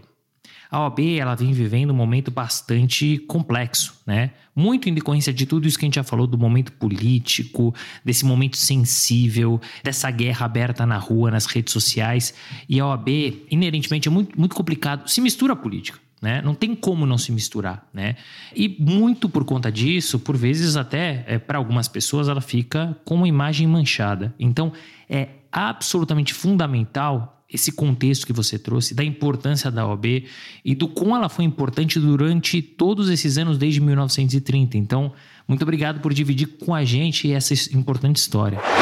E aí, tá gostando do nosso episódio especial em homenagem ao Dia dos Advogados? Eu peço desculpas por interromper temporariamente esse conteúdo maravilhoso que o está nos trazendo, para te avisar que daqui para frente nós tivemos algumas pequenas intercorrências, pequenas falhas tecnológicas, mas em que nada atrapalharão esse conteúdo sensacional. Aliás, daqui para frente vai melhorar ainda mais. Aproveite. Retomando até um pouquinho da tua carreira, a gente falou um pouco também dos seus importantes cargos como conselheiro, como presidente da OAB de Alagoas. Ainda dentro do teu escritório, a gente falou de um dos casos emblemáticos, né, do Fernando Collor de Mello e do PC Farias. E um outro caso que é bastante importante é do César Batiste. E é um caso que envolveu dois países, a gente está falando de Brasil e Itália, né? Então, é, enfim, por todo esse contexto, naturalmente teve um, um cheque aí nessa relação diplomática. Mas não só isso, colocou em xeque também a relação do STF, que decidiu pela extradição em, em 2010, e o Lula, né, no seu último dia de mandato, ele negou a extradição. Então, colocou em xeque dois poderes muito importantes, né, o executivo e o judiciário. Mas em 2017, né, o, o, ministro Luiz Fux, e com a anuência do então presidente Michel Temer, veio a extradição. Como é que foi esse caso, esses bastidores, essa grandiosidade que envolve dois países, não é meramente uma decisão de extraditar ou não? É muito maior do que isso. Como é que foi viver isso, Nabora? Esse é um dos casos de direito internacional penal mais importantes da história do Supremo Tribunal Federal a extradição de Cesare Battisti. Veja, é uma questão sedutora, porque o contexto em que eu atuei, o que eu consegui fazer e o resultado que afinal colhi, eu comecei a escrever um livro sobre a matéria. O caso Batista, como outros casos, né, exigem, quer dizer, que escreva um livro sobre a matéria, porque há, há muito ineditismo, inclusive no plano jurídico. Eu fiquei muito honrado quando o eminente internacionalista me escreveu né, dizendo o quanto a minha atuação significou para a alteração de paradigmas no âmbito do direito internacional extradicional. E a partir das peças que produzi, das sustentações que proferi e do resultado que afinal terminamos escolhendo. Eu comecei, o tempo ainda não me permitiu avançar muito, mas eu comecei a escrever um livro sobre o caso Batista. Em 2007, estava no meu escritório quando eu recebi uma ligação da embaixada da Itália. Grande embaixador da época chamado Michele Valencisi, era um dos maiores quadros diplomáticos estrangeiros no país. Era um dos maiores embaixadores né, com atuação aqui em Brasília, era Michele Valencisi. Já estava há oito anos no Brasil, um embaixador da Itália, com atuação verdadeiramente extraordinária. Então, a secretária ligou para minha secretária dizendo que o embaixador queria falar comigo uh, sobre um assunto urgentíssimo, urgentíssimo e sigiloso. Eu, então, dei, dei a resposta quando eu cheguei ao escritório, dizendo que seria um maior prazer recebê-lo. É? Eu, o embaixador chegou a falar comigo por telefone. Eu vou levar comigo o secretário-geral do Ministério da Justiça da Itália, que veio cuidar do assunto, era objeto da nossa conversa.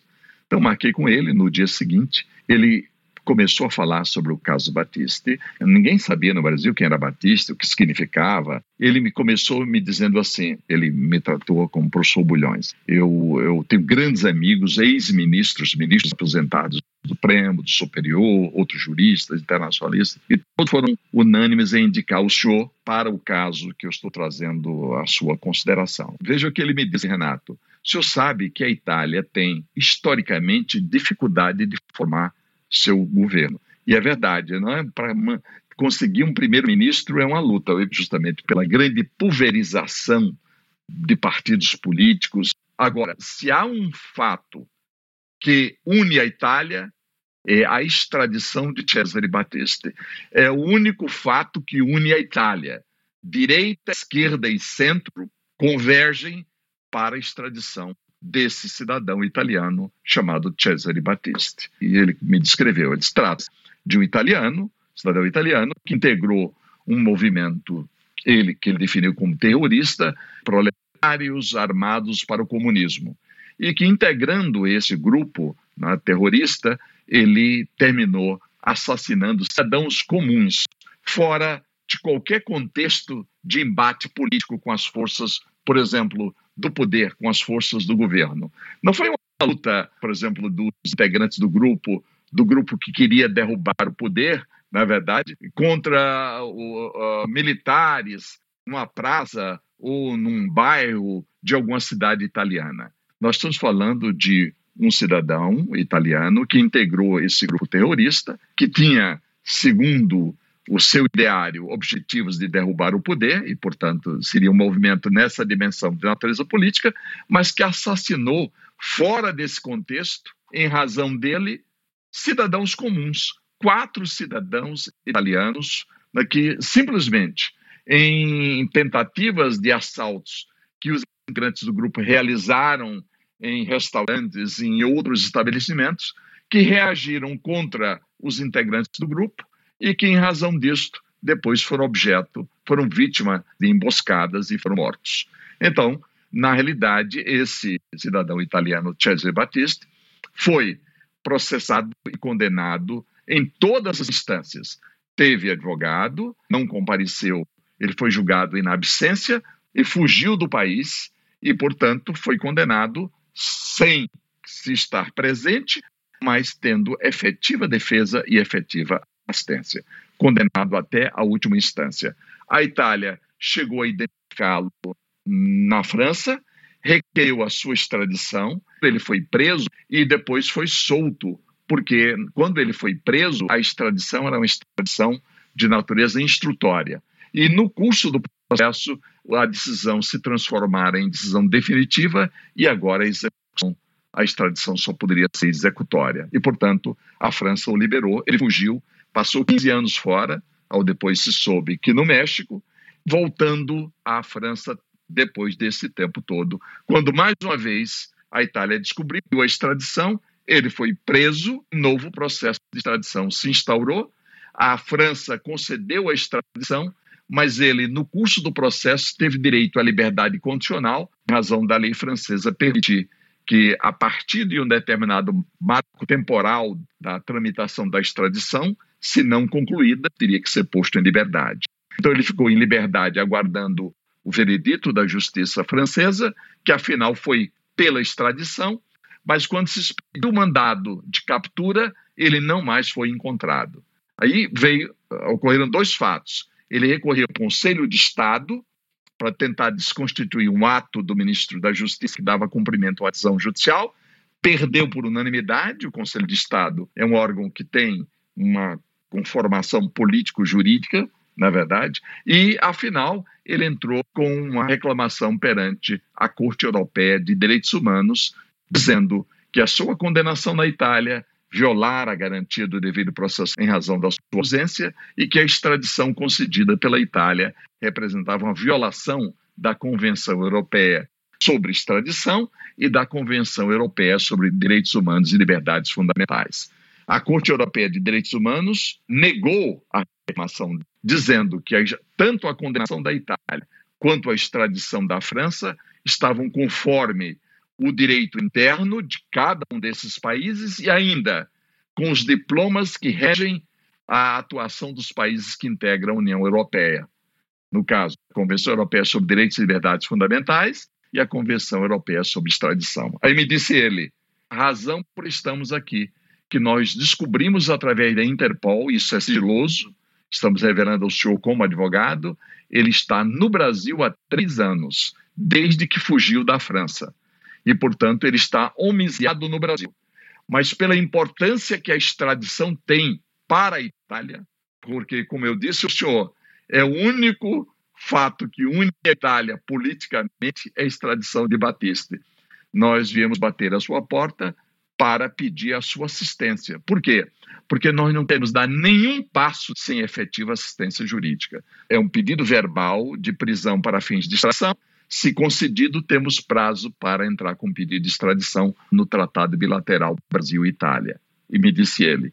Mas, em meio à condenação crimes políticos, nós tememos que também se queira incluir esses quatro homicídios no contexto do cometimento dos crimes políticos, o que seria um óbice absoluto em face da Constituição brasileira, porque o Brasil não permite a extradição com crimes de natureza política, o que ocorre normalmente em todos os países democráticos. Os países democráticos definem os crimes políticos e os põem internamente, mas nenhum país democrático aceita extraditar um nacional estrangeiro ou um estrangeiro por crime político, porque essa conceituação varia no espaço e no tempo e conforme as diversas ordens jurídicas.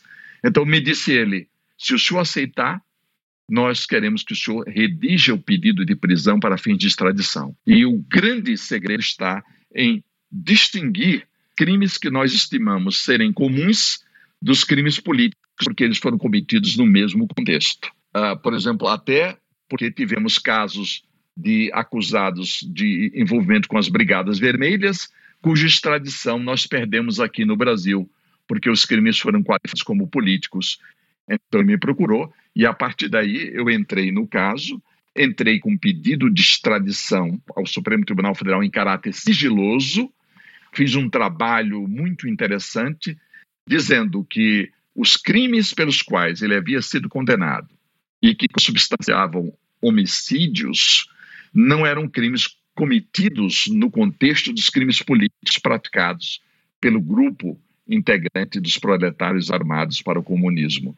E mesmo que o Supremo Tribunal entendesse que haveria uma certa relação de conexidade e, portanto, um caráter misto, haveria de prevalecer os crimes como crimes comuns em razão do princípio da preponderância, que o Supremo sempre reconheceu como um critério para fazer prevalecer a apuração dos crimes cometidos contra bens jurídicos relevantes, como crimes comuns. Como, por exemplo, como o bem jurídico, no caso, era a vida e havia um caráter misto nas imputações, o Supremo poderia aplicar o princípio da preponderância para dizer que, considerando a relevância do bem jurídico protegido, que é a vida dos quatro cidadãos italianos, se poderia distinguir esses crimes do contexto político em que eles aparentemente têm sido praticados. Então, eu fiz um trabalho muito interessante sobre a matéria. O ministro Celso de Mello acatou o pedido e fez em 15 laudas um, uma decisão estupenda, justamente acompanhando essa minha linha, decretou a prisão para fins de extradição e aí nós tínhamos 40 dias para entrar com pedido de extradição. Eu fiz o pedido de extradição a ser veiculado pela Itália, justamente nessa linha da, do critério da preponderância e com base num tratado bilateral. É importante destacar a extradição de Batista não foi requerida com base em reciprocidade. Hipótese em que o país uh, requerido ele tem ampla discricionariedade a dar prosseguimento ou não ao pedido de extradição.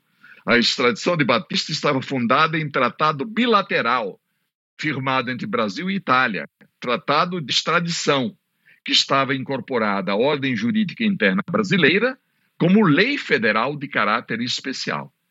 E aí se desenvolveu uma grande luta, quer dizer, Batista, obviamente, querendo evitar a extradição, e eu lutando pelo Estado italiano. Tenho isso, inclusive, no meu escritório, eu vou colocar no livro. Eu fui constituído grande jurista e então ministro da Justiça da Itália, Clemente Mastella, uma figura notável. Ele foi ministro da Justiça do governo de Romano Prodi, no governo socialista de Prodi. Na verdade, foi justamente no governo de Prodi que a Itália entrou com o pedido de extradição aqui no Supremo Tribunal Federal, em que eu figurei como o advogado da República Italiana. Mas o que é que ocorreu?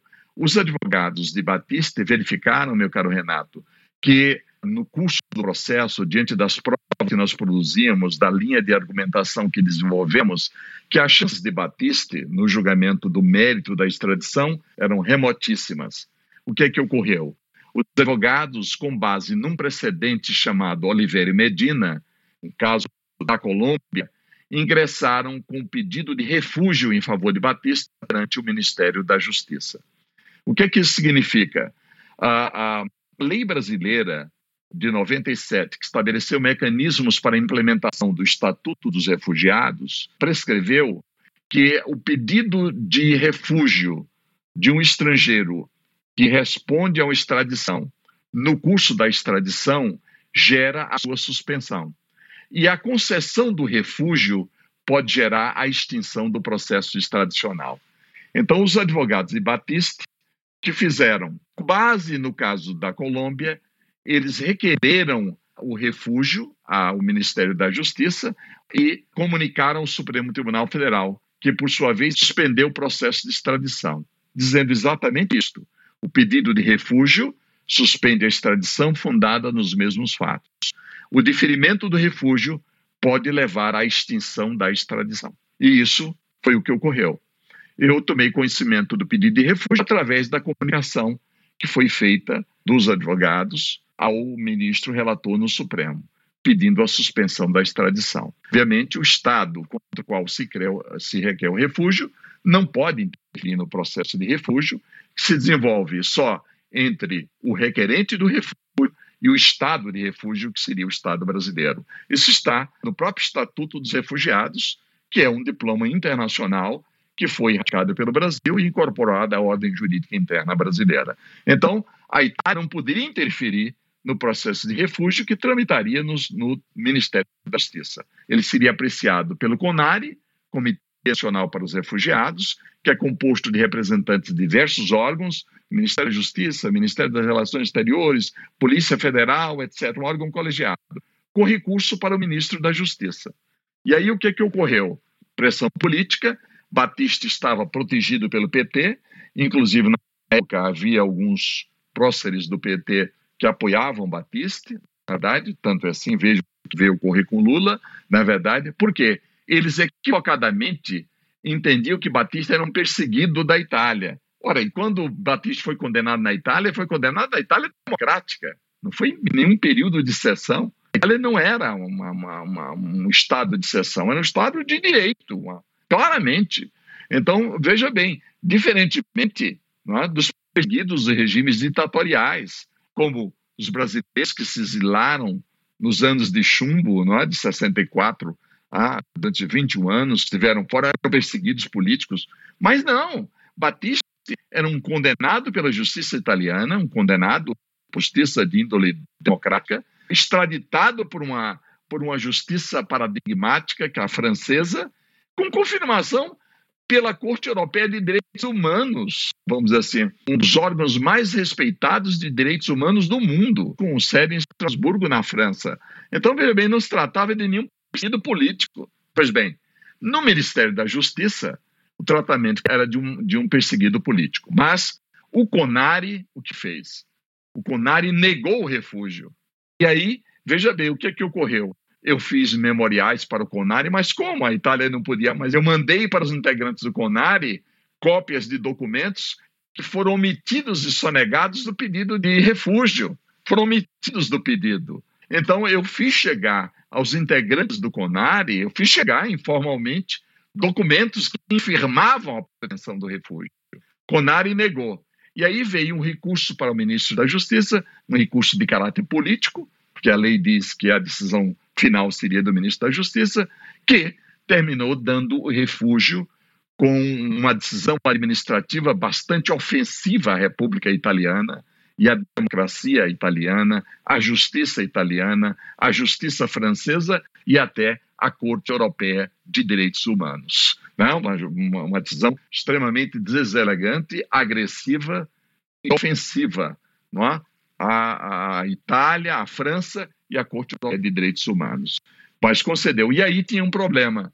É que o precedente Medina dizia: concedido refúgio e comunicado ao Supremo, o Supremo extingue a extradição.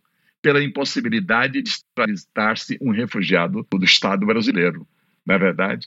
E aí veio grande a grande construção que eu fiz. O, o Supremo já tinha decidido que pedido de refúgio suspendia a extradição e que a concessão do refúgio extinguia a extradição. Decisão do plenário do Supremo. E aí eu me insurgi contra isto no período de plantão, Gilmar Mendes era o presidente, é, e dizendo, eu disse que tinha razões inéditas para mostrar e demonstrar que o caso, o caso Batiste, não traía incidência do caso Oliveira Medina.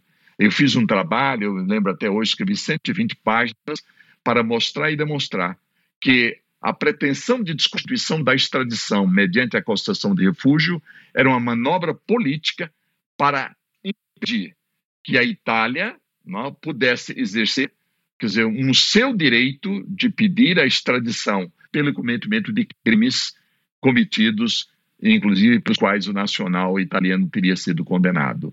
E aí veio uma grande reconstrução do direito internacional a partir dessa minha intervenção. Veja bem, eu fiz essa intervenção, o ministro Gilmar, que normalmente teria definido o pedido de imediata soltura de Batista pelo precedente Medina, porque ele era um refugiado, escreveu nas férias as relevantes e inéditas razões trazidas pela República Italiana através de seu advogado me autorizam a não deferir o pedido de imediato relaxamento da prisão mediante invocação do precedente Oliveira Medina e a determinar que se aguarde o retorno do tribunal depois do período de férias para deliberar sobre a matéria. Quando o tribunal voltou, o relator, que era o ministro Peluso, ratificou a decisão do ministro Gilmar e levou a matéria em caráter excepcional ao plenário do Supremo, dizendo aqui: temos uma questão inédita suscitada pela República Italiana, pessoas de direito público externo, que em condições normais não podem impugnar o refúgio concedido pelas autoridades brasileiras. Mas aqui há uma linha de defesa da Itália inédita. O que é que sustenta a República Italiana atrás do advogado? É que a concessão do refúgio se deu sem observância da Convenção Internacional sobre o Direito do Refugiado e com violação da lei brasileira, se deu com caráter político para extinguir uma extradição de que a Itália é parte, com base no tratado bilateral de extradição incorporada à ordem jurídica brasileira como lei federal especial eventualmente prevalente sobre qualquer lei brasileira interna produzida apenas pela vontade do país. Então, isso é uma questão inédita no Brasil e no mundo, e, portanto, eu vou submeter ao plenário do Supremo Tribunal Federal. Fomos nós, eu sustentei, o professor Barroso sustentou, pela, pelo Batiste, na época, Greenhalgh, eu sustentei, e o Supremo Tribunal Federal decidiu. A minha tese era, uma, era inédita no direito internacional, era de todo procedente. Por quê? Porque a Itália não estava apenas impugnando um refúgio concedido autonomamente pelo Brasil. A Itália estava impugnando um refúgio que estava sendo utilizado para impedir o prosseguimento de um pedido de extradição fundado num tratado bilateral que autorizava a extradição. E aí eu ganhei a tese, o Supremo Tribunal Plenário, pela primeira vez, se debruça sobre o ato concessivo do refúgio e o declara ilegal, inconstitucional e abusivo, porque o ministro da Justiça não teria proferido uma decisão fundamentada em normas do Tratado Nacional e da lei brasileira. Teria proferido uma decisão, uma decisão de caráter pessoal, sem embasamento legal, com o objetivo de extinguir a extradição. E aí foi. O Supremo declarou a, a nulidade do refúgio e prosseguiu concedendo a extradição. Concedeu extradição, Lula leva um ano no último ano, o último ato do governo dele, ele vai, baixa um ato dizendo que não entregaria Cesare Batista como ato soberano do chefe de Estado, não apenas de governo. Então, ele, apesar do Supremo ter concedido essa tradição, ele não entregou. o que é que ocorreu? Eu entrei com a reclamação no Supremo, dizendo que a não entrega violava a decisão com que o Supremo desconstruíra o refúgio e eu depois conceder a extradição. E o Supremo decidiu na reclamação por maioria de votos, e aí uma grande pressão política sobre o presidente, sete ministros nomeados pelo presidente Lula votando num quórum de 11, de 11 ministros. Na verdade, imagina, a pressão para não desmoralizar o que a imprensa seria, dizia que era, aliás, o Felipe Recondo escreveu sobre isso, Lula dizia aos ministros que nomeara que a, a não manutenção da ação dele era, vamos dizer assim, era a desmoralização dele no plano internacional. Então, a pressão imensa sobre o Supremo. O que é que o Supremo, por maioria, decidiu? O Supremo decidiu que o ato com que o presidente da República uh, delibera não entregar o extraditando é um ato político de natureza discricionária, portanto, um ato de soberania insuscetível de controle pelo Supremo, ainda que o Supremo houvesse concedido a extradição. Isso por maioria de votos. De Peluso, Gilmar Mendes, Ellen Gray, só para dar exemplo. Votos magníficos, dando pela insubsistência do ato de Lula e pela prevalência da extradição concedida pelo Supremo. O que é que ocorreu? Por maioria de votos, o Supremo, na reclamação, disse que é ato de soberania insuscetível de controle. Morreu a matéria aí? Não. Veja para finalizar o que eu fiz. Eu entrei com embargos declaratórios contra a decisão, indagando ao Supremo se o ato que não entrega é um ato de soberania, mas se não seria também ato de soberania o ato que entrega de soberania. Aí o Supremo diz que o ato com que entrega ou não entrega é um ato de soberania. Ele ficou no Brasil, eu esperei que passasse o governo petista, com Dilma, que não daria. Quando mudou para Temer, eu, com nova procuração da República Italiana, entrei com pedido de entrega perante o presidente Temer. Presidente Temer ouve o Ministério da Justiça e dá a parecer favorável pela entrega. Nesse ínterim, os advogados entram com habeas corpus no Supremo. O ministro Fux dá a liminar, suspende. Nós não podíamos intervir no habeas corpus, eu fiz memoriais informais para o ministro Fux. Disse, ministro, não existe habeas corpus normativo. A Itália, com base na extradição do Supremo e no tratado, está pedindo a entrega. E o Supremo já disse que a entrega ou não entrega é soberana. Então mudou o governo, o governo pode entregar. Então, o ministro Fux revogou a liminar no habeas corpus, extinguiu o habeas corpus, veio uma reclamação, o, o ministro Fux deu a liminar na reclamação, e aí eu entrei formalmente para a Itália, mostrando que não havia reclamação preventiva, porque havia um pedido ao presidente, o presidente não tinha definido. Então, não havia ato de que se reclamasse. E invoquei, então, o precedente do próprio plenário do Supremo, dizendo que a decisão com que o presidente entrega é ato de soberania insuscetível de controle. Aí o ministro Fux fez, acatou as ponderações da República Italiana e declarou que se o ministro Temer entregasse, isso não poderia ser mais examinado pelo Supremo Tribunal Federal. O ministro Temer, o governo do presidente Temer vai determinar a entrega, Polícia Federal com ordem de prisão, Polícia Federal procura Batista, não encontra, ele terminou sendo preso na Bolívia. Foi preso na Bolívia, eu, eu estava, inclusive, no exterior quando isso ocorreu. O embaixador da Itália, que já não era Michele Valencisi, aquele da época da Constituição originária, era o grande embaixador Antônio Bernardini, ele me comunica e eu disse a ele, eh, eminente embaixador, eu recomendo que a extradição seja feita diretamente da Bolívia, porque se ele passar pelo espaço aéreo brasileiro, alguém pode dar uma liminar e o avião pode ter que descer extraditem da Bolívia. E assim ocorreu. Ele nem passou pelo Brasil, foi extraditado diretamente da Bolívia.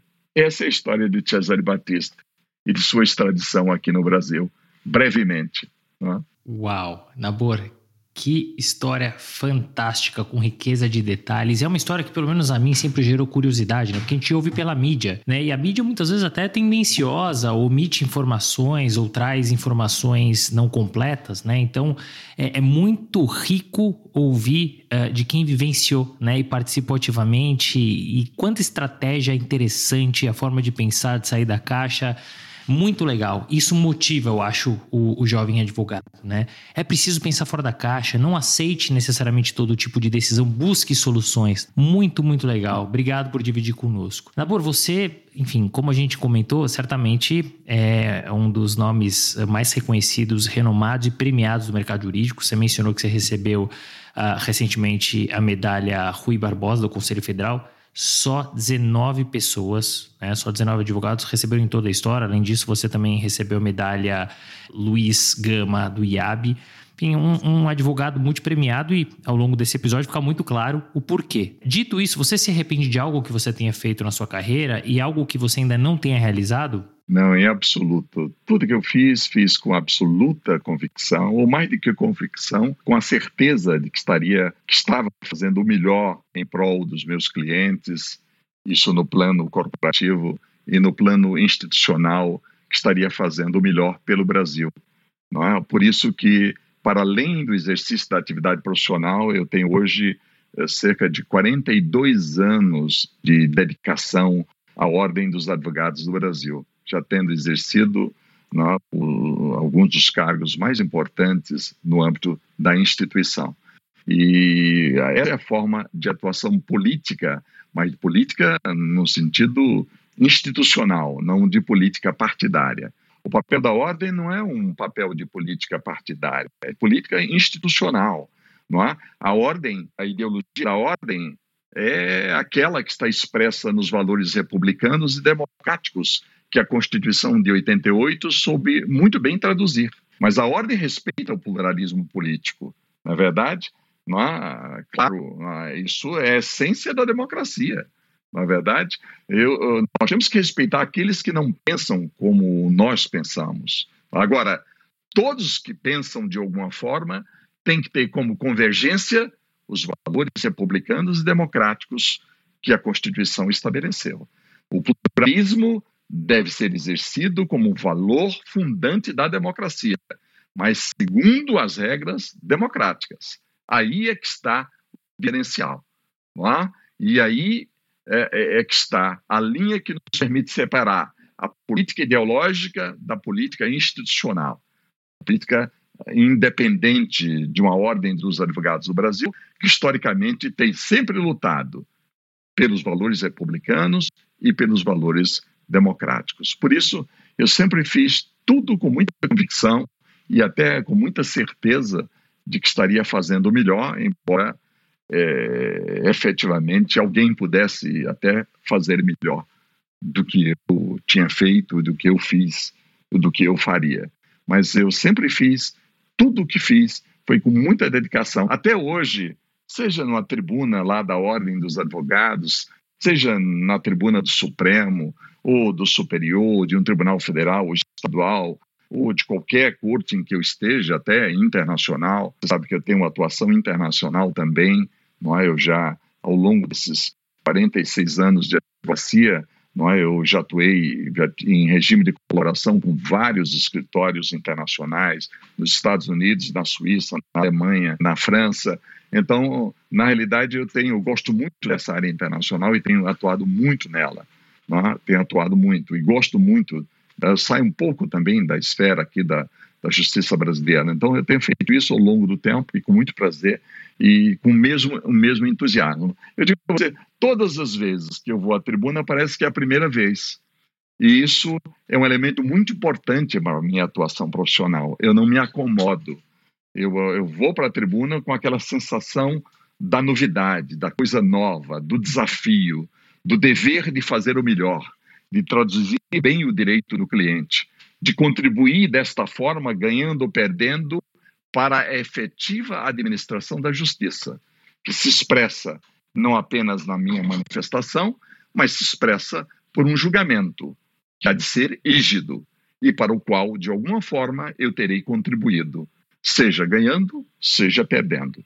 Então eu tenho essa, uh, vamos dizer assim, eu tenho essa compreensão da relevância não apenas pessoal, mas institucional do exercício da advocacia. E Nabor, não à toa você é esse advogado multipremiado, reconhecido, renomado, porque você sempre trabalhou com paixão, com afinco, de maneira democrática. Né? E isso, tudo que está acontecendo com você, é uma consequência natural, né? Então, meus parabéns e, e, muito legal poder te receber aqui e ouvir toda essa sua história, né? Agora, para fechar esse episódio fantástico, que conselho você traria para os nossos ouvintes? Bem, eu digo, com relação aos que não são advogados, eu diria que nós temos na Constituição de 88 o maior referencial constitucional histórico do Brasil.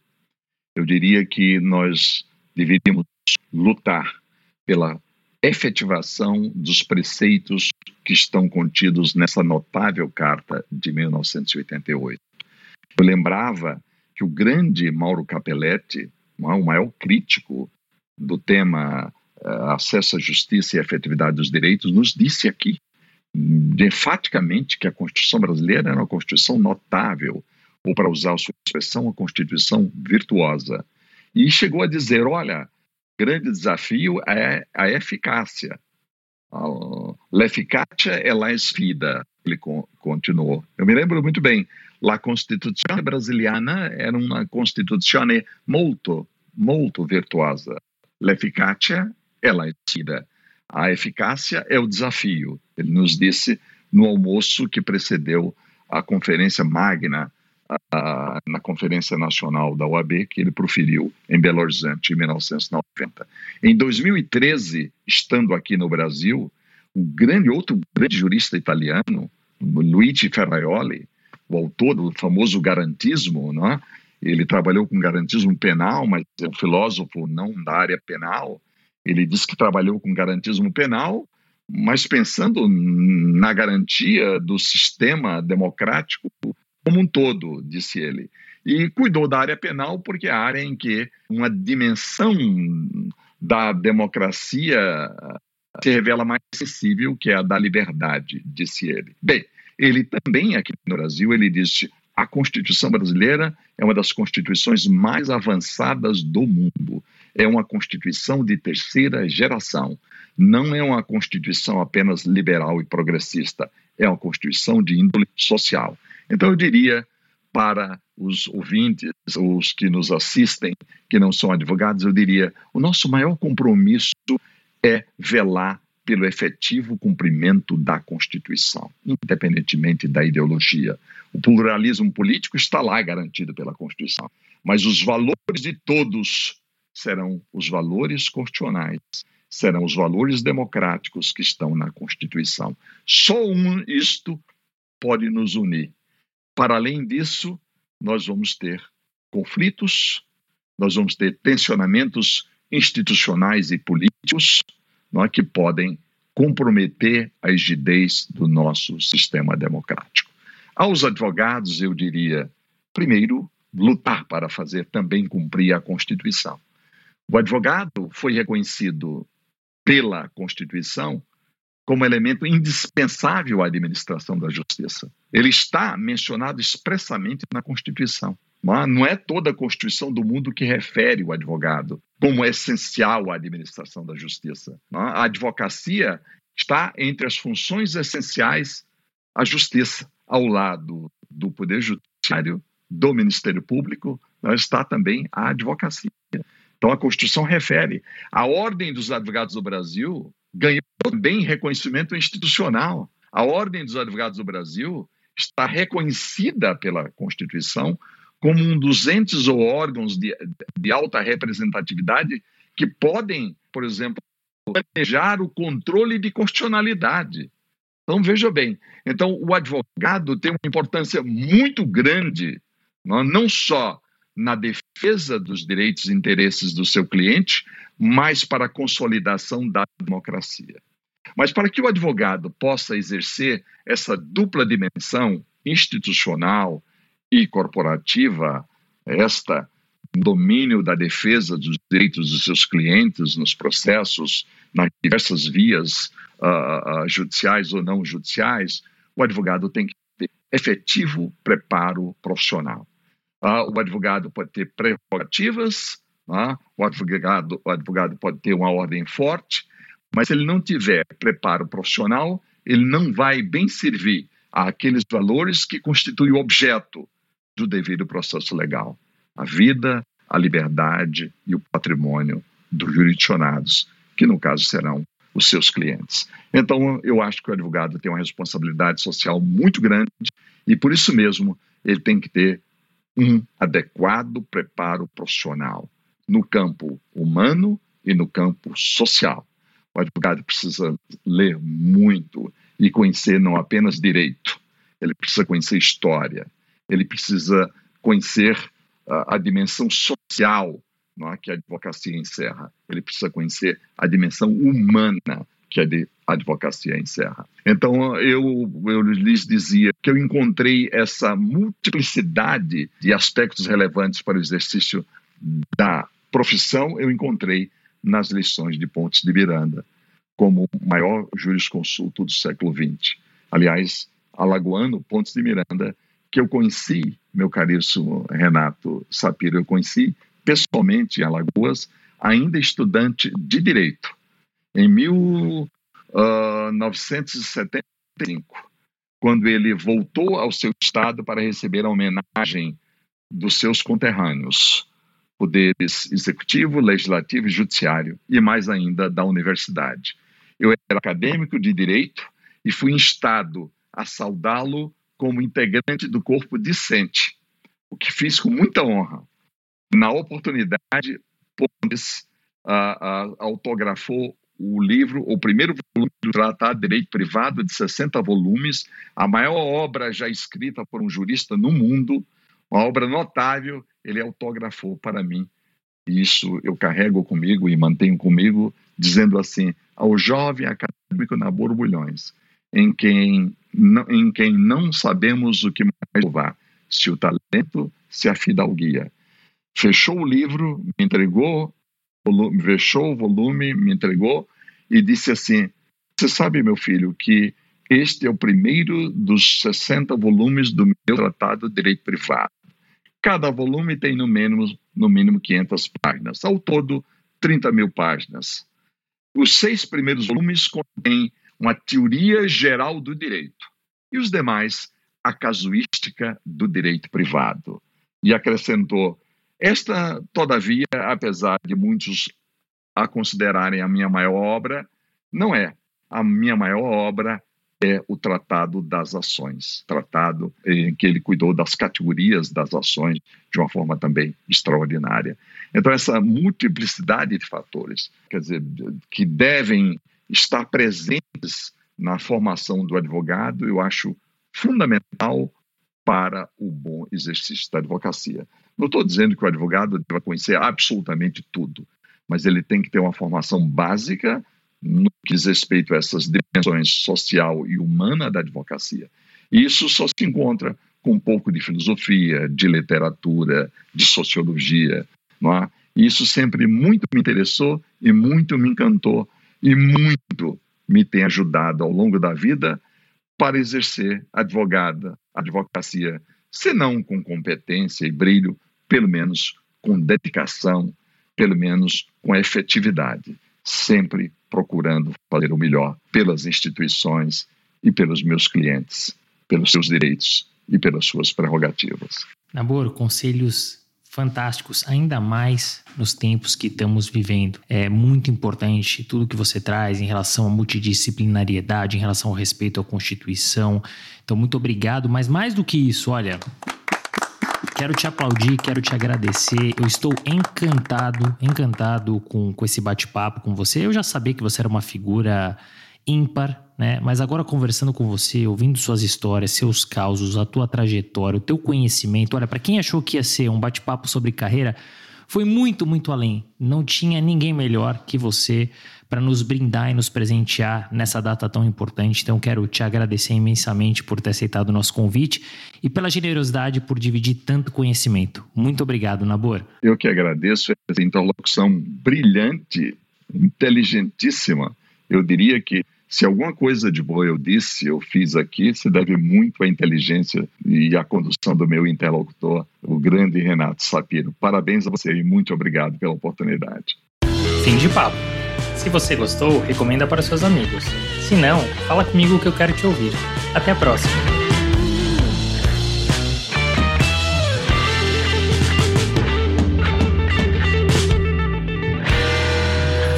Uma produção, voz e conteúdo.